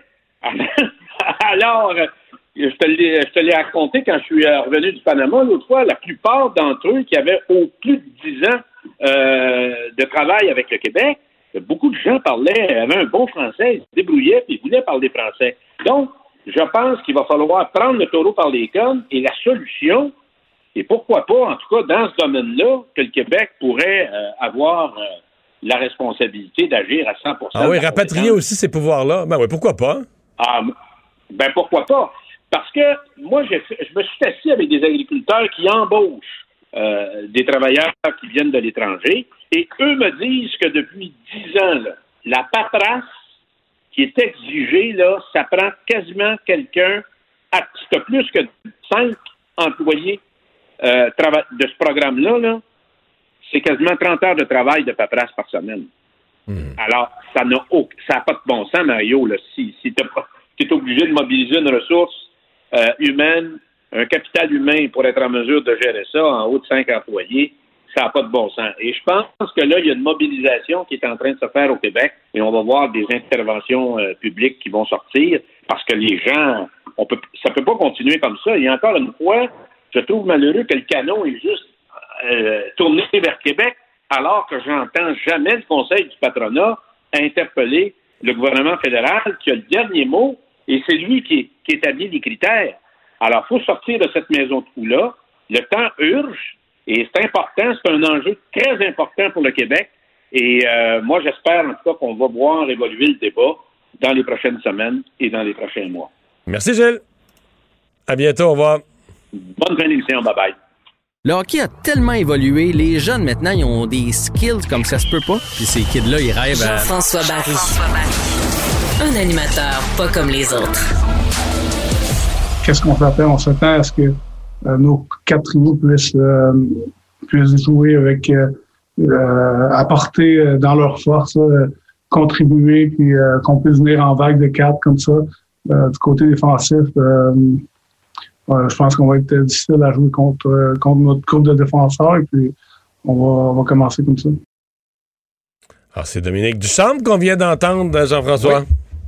Dominique Ducharme, confiant, euh, confiant en son équipe en, vue du premier match qui a lieu ce soir 19h30, euh, je vous le rappelle. Puis euh, là, on commence à sentir la, frénésie. J'ai fait tantôt l'émission de Jean-Charles Lajoie, puis j'arrive du studio, j'ai vu le, montage. Moi, j'aime toujours ça les montages, là, euh, euh, des images de la série de 1979, là, jumelées à des images de, notre époque à nous, puis les joueurs vedettes qui vont s'affronter dans cette série-là. Puis là, j'ai commencé à me sentir dedans. J'ai commencé à, j'ai commencé à avoir le goût que le Canadien cause la surprise. Puis sais-tu quoi? Vas-y, vas-y. Mais tu- non, mais j'allais dire, ça va prendre comme une victoire pour déclencher, euh, déclencher tout ça. Il y en a quand même plusieurs fans qui euh, sont un peu abattus. Mais une Oui. victoire, puis on y croit, là. Mais une victoire, mais même un match, tu sais, mettons ce soir, là, on perd 3-2, là. Non, on va se dire, c'est quand même possible, 3-2. C'est sûr que si on en mange une 5 à 1, là, on va avoir le cacaba. Mais, écoute, euh, je commence aussi, je sais pas pour vous autres, là, euh, c'est peut-être parce que je baigne un peu plus là-dedans. Je sais que vous autres, vous menez plusieurs dossiers, mais là, je commence à, à, à- à trouver où est-ce que jaillit les Maple Leafs. Parce que je pense que si c'était une série contre les Bruins, on n'aurait pas le même sentiment. Les Leafs sont, c'est une belle équipe, tu sais. Moi, euh, Marner, je trouve que c'est un joueur extraordinaire. J'ai de la misère à l'haïr, tu sais. Mais là, tu cherches des le- raisons, là. je me cherche des raisons pour les haïr. Puis euh, je te dirais que l'arrogance des Leafs commence à commence à me donner raison euh, parce qu'on a posé la question là, à Duchamp sur la préparation de son équipe et tout ça, mais on a aussi posé la question à Sheldon Keefe, qui est l'entraîneur des Maple Leafs de Toronto, et entre autres sur qu'est-ce qu'on va faire pour protéger Matthews, pour le sortir de, des griffes de Weber, de Dano, de ceux qui vont vouloir le contrer. Mais, et il a ouais. tout simplement répondu, j'ai pas de stratégie pour ça. Austin Matthews est capable de jouer contre n'importe quel joueur du Canadien, fait que j'ai même pas besoin de penser à, à pairer mes lignes puis à faire du matchage et tout et tout. Là, j'ai fait, ah ben, ah ben là, t'es en train de Ah, venir me, là, tu me cherches, en train là. de venir me chercher, là. Tu me cherches. Mais euh, quand- dans, dans la saison, là, ça a été une domination euh, incroyable de Toronto dans les, les, les confrontations entre les deux équipes. Le Canadien est allé en chercher une en prolongation dans une remontée à la fin. On avait euh, gagné une petite pour un petit 2 à 1 là, un soir bien tranquille, un soir plate. Mais sinon, c'est Toronto, Toronto, Toronto. Puis dans certains cas, on avait l'impression que Toronto, c'était une battre, battre le Canadien par 2-3 buts, c'était une pratique. Donc, euh, je comprends, il faut, faut se convaincre faut se convaincre que c'est une nouvelle saison, les séries, qui n'a rien à voir avec le reste. Mais quels sont les joueurs du Canadien qui pourraient se lever? Là? Pourquoi le Canadien, qui n'était pas capable de compter deux buts en saison régulière, serait capable d'en compter cinq en série tout à coup? Là? C'est- Si j'essaie de me convaincre moi-même d'un miracle, mais je veux dire, l'équipe, c'est l'équipe qui a rentré en série la 16e, euh, in extremis, euh, le, le- le pire bilan. Ah, dans dans n'importe quelle autre division, on fait pas les séries. On fait pas les séries. euh, Puis là, là, on dit on va battre une des ça. meilleures équipes de la Ligue. puis on se... Moi, je veux me convaincre, mais en même temps... On a des forces fraîches, là. Oui, Ouais, ça. ça, c'est sûr que ça va nous aider parce qu'on est plus vieux. Euh, on, on se fera pas de cachette, là, ça repose sur les épaules du 31. Il faut que Carey Price soit bon. De toute façon, la stratégie de Dominique Ducharme d'habiller les vétérans, c'est basé sur Carey Price. Moi, ça me fait penser à euh, les Devils du New Jersey dans le temps. Là. On, on se disait, si on donne pas de, de grosses chances de marquer, puis d'échapper, puis de revirement, on va gagner avec Martin Brodeur parce que Martin Brodeur faisait les arrêts. Fait que là, la stratégie est alentour de Carey. Carey doit faire les arrêts. Je pense pas, tu disais, je pense pas qu'on, qui, qui va, qui va faire en sorte qu'on va marquer cinq buts. Le Canadien s'en va pas là pour marquer cinq buts. Moi, ce que je vois du Canadien, euh, puis d'ailleurs, Dominique Ducharme l'a dit aujourd'hui, qu'il s'attendait à ut- utiliser plusieurs joueurs, à avoir une rotation. Ils veulent jouer une série tough. Ils s'attendent un peu comme un boxeur là, qui va rendre ça en 12 rounds. Le Canadien s'installe pour ça. Ils veulent jouer des matchs serrés, aller en prolongation s'il faut, euh, gagner ça 2-1, gagner ça 3-2, porter la série en 6, en 7. Plus longtemps, ils vont garder les Leafs euh, à, à proximité, plus ça va se mettre à douter du côté de Toronto, plus les jeunes, parce que ça reste, ils sont bourrés de talent, mais ils n'ont pas beaucoup d'expérience. Je vous dis pas que ça va se faire, soit dit en passant, mais c'est la stratégie du Canadien. là. C'est de rendre ça compliqué, puis que de temps, tranquillement Semer le doute. Ouais. et des frappés, et des frappés. Moi, ce soir, là, je m'attends à une première période qui va durer une heure. Il va y avoir du rififi après chaque coup de sifflet. Chaque fois qu'un gardien va immobiliser la rondelle, il va y avoir des mains au visage, euh, des coups de bâton, des paroles qui vont s'échanger. C'est sûr que c'est la stratégie du Canadien là, d'essayer de faire perdre les pédales. Est-ce que vous avez écouté un petit bout du match Jets-Oilers hier? Non. C'est exactement ce que les Jets ont essayé de faire contre les Oilers. Mais ça a marché, là.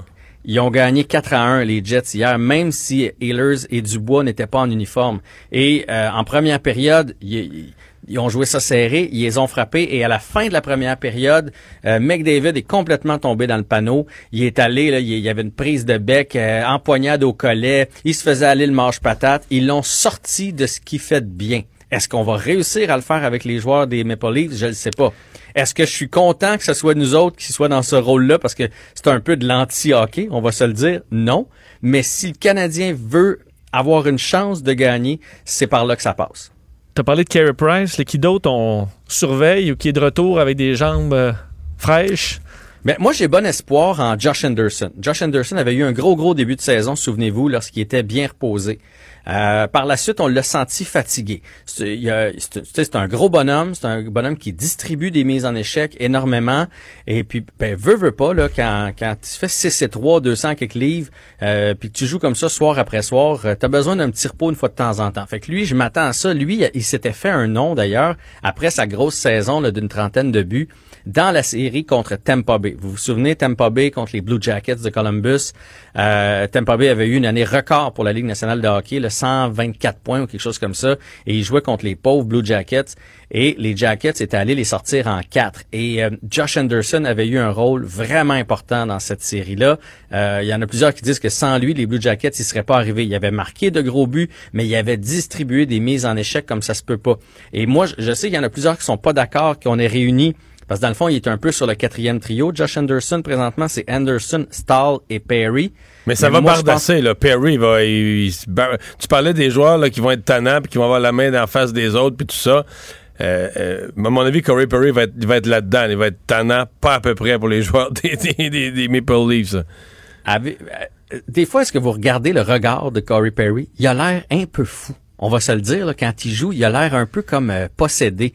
Puis si vous allez voir l'historique, là, faites euh, Corey Perry euh, cheap shot sur Internet, euh, euh, vous allez voir que c'est pas un gars qui joue toujours du hockey élégant, là, quand, euh, particulièrement quand il était à 27-28 ans, là, puis qui dominait la Ligue nationale. Il en a donné des coups de coude, des coups de bâton, des coups vicieux.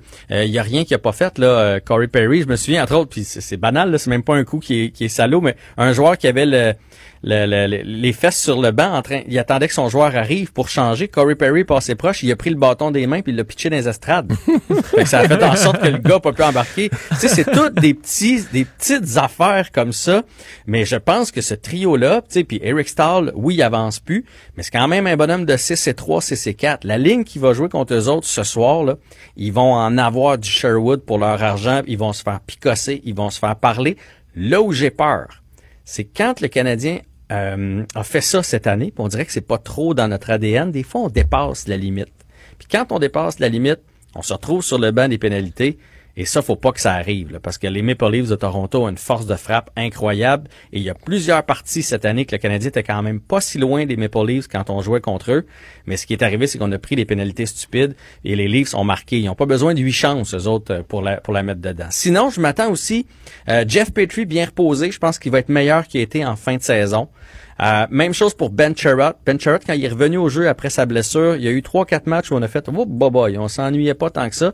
Puis finalement, euh, ça s'est placé en, en fin de saison. Euh, plus il a joué de minutes, mieux ça allait. Euh, je, je- je pense vraiment que le repos va nous avoir fait du bien. Suzuki, euh, tu sais, des fois c'était pesant cette année, mais c'était beaucoup de matchs. là, pour Donc Suzuki va jouer avec ça. qui, lui, comme ailier, là? Euh, Suzuki va jouer avec euh, euh, Toffoli et euh, Armia. Armia, oui, euh, c'est vrai, c'est vrai. Ouais. Puis Dano joue avec euh, Gallagher, évidemment, Ouais, et euh, et- Tatar. sont- Et, après ouais, ça, ouais. il y a la ligne que moi j'aime beaucoup, même que moi là, euh, ça fait partie des- de ma surprise des séries. Il y a toujours, si le Canadien l'emporte, là, il y a toujours un joueur qu'on voit pas venir. Euh, Jake Evans? comme ça. Moi, c'est Jake Evans. Moi, Jake Evans, Evans est avec année- Lekonen, puis... Euh, Paul Byron. Byron, ouais. Ah, ça a marché fort, eux, là, à la fin de la saison. Ça a bien marché la fin de la saison. Puis Jake Evans, il patine en tabarouette. Puis à chaque fois qu'on lui a donné un peu de repos, il revient, puis on- il, patine encore plus vite. Ce trio-là, euh, tu sais, Byron, il patine aussi beaucoup. Ce trio-là va être assez menaçant. Puis moi, j'ai l'impression, là, Jake Evans va avoir de grosses, grosses séries. Puis peut-être qu'à la fin, on va parler. Puis même si le Canadien perd, là, tu peux avoir des grosses séries quand même. Et on va se dire qu'il est peut-être passé en avant que de notre ami euh, là, qui est dans les estrades ce soir. Fait que ça va être à suivre. C'est à 19h30. Je me suis, euh, je me suis euh, rasé la barbe. J'ai gardé juste la moustache, les gars.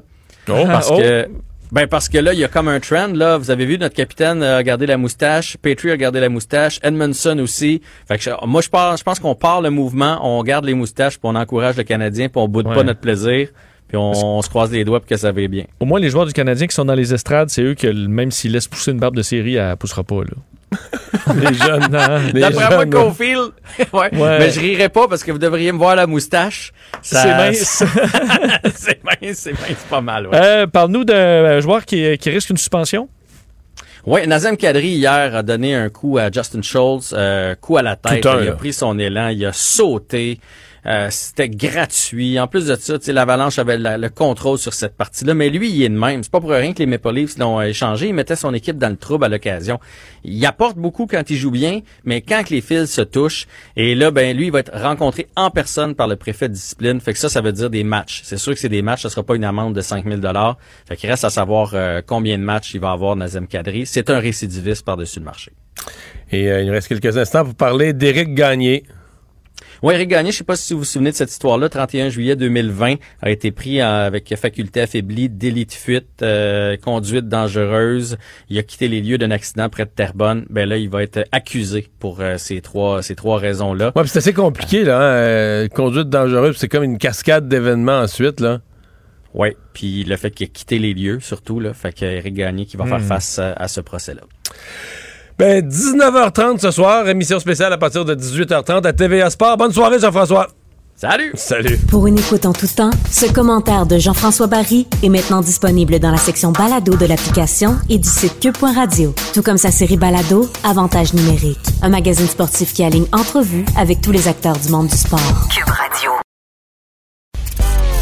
Mario Dumont et Vincent Dessureau. Un duo aussi populaire que Batman et Robin. Cube, Cube Radio. Cube Radio. Cube Radio. En direct à LCN. Mario Dumont que l'on retrouve dans les studios de Cube Radio. Mario, euh, une bonne nouvelle là, maintenant. À compter de demain, les jeunes 12-17 ans sont la liste de ceux qui peuvent être vaccinés. Oui, et euh, on a confiance euh, du côté de l'opération vaccination, on a confiance en ses capacités et ce sera quelque chose comme 50 000 jeunes par jour, là, en deux semaines, en 10 journées, euh, vaccinés, ce demi-million de jeunes du secondaire. Mais on est obligé de les croire parce qu'à date, euh, l'opération vaccination, on a livré la marchandise à chaque étape. On comprend que de, de vacciner les jeunes, première dose à ce moment-ci, ce qui permet de donner la deuxième dose au mois d'août, tu sais, c'est- tous les avantages. On récolte les, les bénéfices d'une campagne de vaccination qui a été bien, mieux que prévu. Parce que ça veut dire que vraiment, à la rentrée scolaire, on aura euh, à l'école, sur les bancs des écoles secondaires, des jeunes complètement vaccinés. Et ça, on n'avait pas nécessairement imaginé, on n'avait même pas comme rêvé à ça. Et donc, euh, en termes d'une paix d'esprit, euh, de pouvoir probablement, ils n'osent pas le dire encore, mais personnellement, moi, je pense que ça va permettre d'enlever le masque, etc. Donc, d'avoir une année scolaire où on se concentre un peu moins sur tous les, les, les à-côtés que la COVID impose, mais un peu plus sur une vie normale. Donc, ça, c'est, euh, ce sont de, de très bonnes nouvelles. Et puis, euh, espérer maintenant que tout ça puisse se dérouler tel que, tel que programmé. Que les jeunes répondent à l'appel. En tout cas, parce qu'il y a encore un 360 000 18 à 44 ans qui n'ont toujours pas pris le rendez-vous. Euh, les places sont ouvertes. On les invite à le faire rapidement aussi. Mario, comment qualifier ce qu'on a vu comme image? Je pense que ça vaut peut-être la peine qu'on les revoie, ces Ouais. images de la plage d'Oka hier. Euh, complètement manque de Ben, savoir-vivre. Ben, c'est ça. D'abord, je comprends que sur le plan de la COVID, c'est ce qu'on voulait pas voir, parce que le gouvernement annonce un déconfinement, ça doit se faire par étapes, etc. Euh, Et puis là, on se dit, la, la dernière chose qu'on veut, c'est des événements, on a appris ce mot-là, super infectateurs, des événements qui créent une large diffusion. Dans ce cas-là, c'est des jeunes qui peuvent venir d'un peu partout dans la région de Montréal. S'il y a un cas de COVID, ça se multiplie, c'est c'est exactement ce qu'on veut éviter.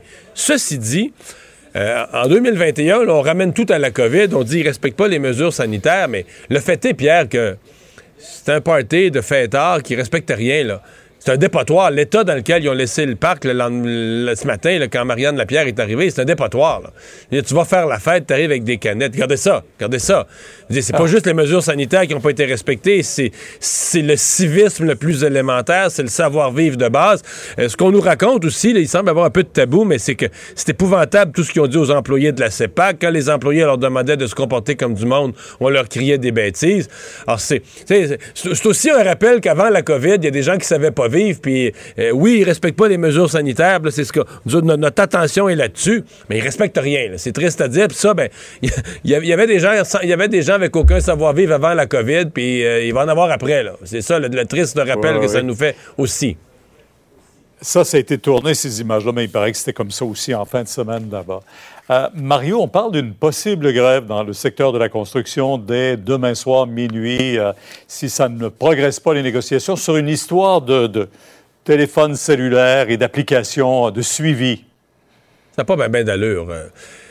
Je comprends qu'il y a des rapports de force entre employeurs et syndicats, mais je pense de plus en plus, comme société, il va falloir qu'on intègre dans les équations euh, le- les dommages qui sont causés dans le public. Dans ce cas-ci, on est dans une année de pandémie. Je pense aux gens, par exemple, aux jeunes ménages qui se sont fait construire, qui vont avoir une première propriété, un premier condo, puis qui en attendent la livraison au 1er juillet. Ils ont vécu tous les inconvénients de la pandémie, puis certains retards, puis euh, l'augmentation du prix des, des matériaux. Les matériaux ont coûté très cher. Et euh, là... euh, on pourrait retarder la livraison de leur propriété à cause d'une grève dans la construction. Puis là, on nous dit la grève, c'est parce qu'on s'entend pas. Le fameux punch, là, le, le fait qu'il faut poinçonner, est-ce qu'on le fait manuellement comme à l'ancienne? L'employeur, lui, voudrait euh, qu'on puisse le faire avec une application mobile qu'on a dans, comme tant d'autres applications sur le cellulaire. Puis là, on s'entend pas. Est-ce que... Moi, je comprends bien les employés qui veulent pas être espionnés 24 heures sur 24, mais on garantit que la géolocalisation, la localisation de l'endroit, ce n'est qu'au moment où tu dis oui, j'arrive au chantier, où on utiliserait la géolocalisation pour savoir que tu es bien dans le chantier. Parce que là, si le type s'est levé en retard, puis il sort de la douche, puis il dit tiens, je rentre au chantier, puis il est pas pantoute, on comprend que l'employeur veut pas se faire niaiser. Mais j'ai l'impression qu'on n'est pas, qu'on a, je comprends pas qu'on puisse pas se entendre, on n'est pas devant un conflit énorme, qu'on puisse pas s'entendre sur quelque chose d'aussi simple, qu'on en soit rendu à menacer toute la société d'une- grève pour une affaire comme celle-là. Euh, J'ai entendu aujourd'hui les appels du, du ministre du Travail, puis j'espère que ça va être. J'espère qu'on va pouvoir éviter cette grève-là dans les, dans les prochaines heures. Ça serait essentiel. Avant une loi spéciale aussi. Euh, merci, Mario. On Au va revoir. voir à demain, 10h sur LCN. Alors, Vincent rappelle des nouvelles du jour, notamment ben, une, bonne et une mauvaise. Commençons par la bonne. Cessez le feu euh, au Moyen-Orient. Oui, et euh, c'est euh, c'est une très bonne nouvelle qui était très attendue par la communauté internationale, mais ça a été confirmé tantôt. Israël qui approuve avec le Hamas une, une, une proposition de cesser le feu sans condition proposée par l'Égypte, entre autres, et les Nations Unies. Donc, ça met fin pour l'instant à 11 journées de violence. Et donc, on, bon, on va arrêter de tirer à la fois roquettes et répliques israéliennes à partir de, selon le Hamas, 2 heures du matin euh, la nuit prochaine. Alors, on y, arrive euh, pratiquement. Euh, la question, c'est pour combien de temps? Et Est-ce qu'on pourra faire des avancées sur, le, sur le fond du conflit à la suite de tout ça? On verra, mais au moins, euh, on pourra arrêter alors que le bilan quand même euh, des victimes au niveau palestinien atteint 230 morts et israéliens 12 morts. Alors, euh, ça, c'est une pause qui était très attendue. Et euh, moins bonne nouvelle, surtout pour les gens, évidemment, ça touche pas tout le Québec, mais les gens de Vaudreuil, Saint-Lazare, Hudson, de ce coin-là, euh, qui travaillent à Montréal, ils la trouveront pas drôle. Oui, le pont de l'île aux Tourtes qui est là, vraiment fermé. Là. On a arrêté toute circulation sur le pont alors qu'on est obligé de le fermer d'urgence en- après la découverte d'un problème euh, trop important lors de travaux pour essayer de, de- de prolonger la durée de vie du, de ce vieux pont là, qui relie l'île de Montréal à la Montérégie. Euh, dire, parce que là, il y a un bouchon très important. Là. Tout le secteur-là, c'est vraiment, vraiment pénible. On a suspendu le péage euh, sur l'autoroute 30 et euh, le train de banlieue Exo 1 euh, qui sera gratuit. Alors, c'est à peu près tout ce qu'on peut offrir ce soir pour essayer d'aider. Valérie Plante également qui demandait le plus rapidement possible qu'on puisse rouvrir et remettre en place cette axe névralgique en disant que présentement, on est dans le flou là, sur tu la mettons, durée de euh, ces travaux. Une là. intervention de Valérie Plante, je pense pas que t'étais- Je pense pas qu'au ministère des Transports, ils sont à, à- à se faire mettre de la pression politique. Je pense qu'ils. Mais surtout en disant, on n'avait pas prévu euh, essayer d'être vite. Là. Alors là, maintenant que Valérie Plante nous met la pression, on va. Non. Parce que tout le monde comprend qu'il faut rouvrir ça, mais là, il, semble avoir un enjeu de sécurité, comme on a eu à un certain moment avec le pont Champlain ou Tout à fait. avec Donc là, de Turcot. euh. On espère vraiment qu'on se lance pas vers tu de longs travaux là, et que ça puisse se faire très rapidement. Mais ça, on ignore. Il y aura point de presse demain matin de François Bonnardel, le ministre des Transports, là-dessus.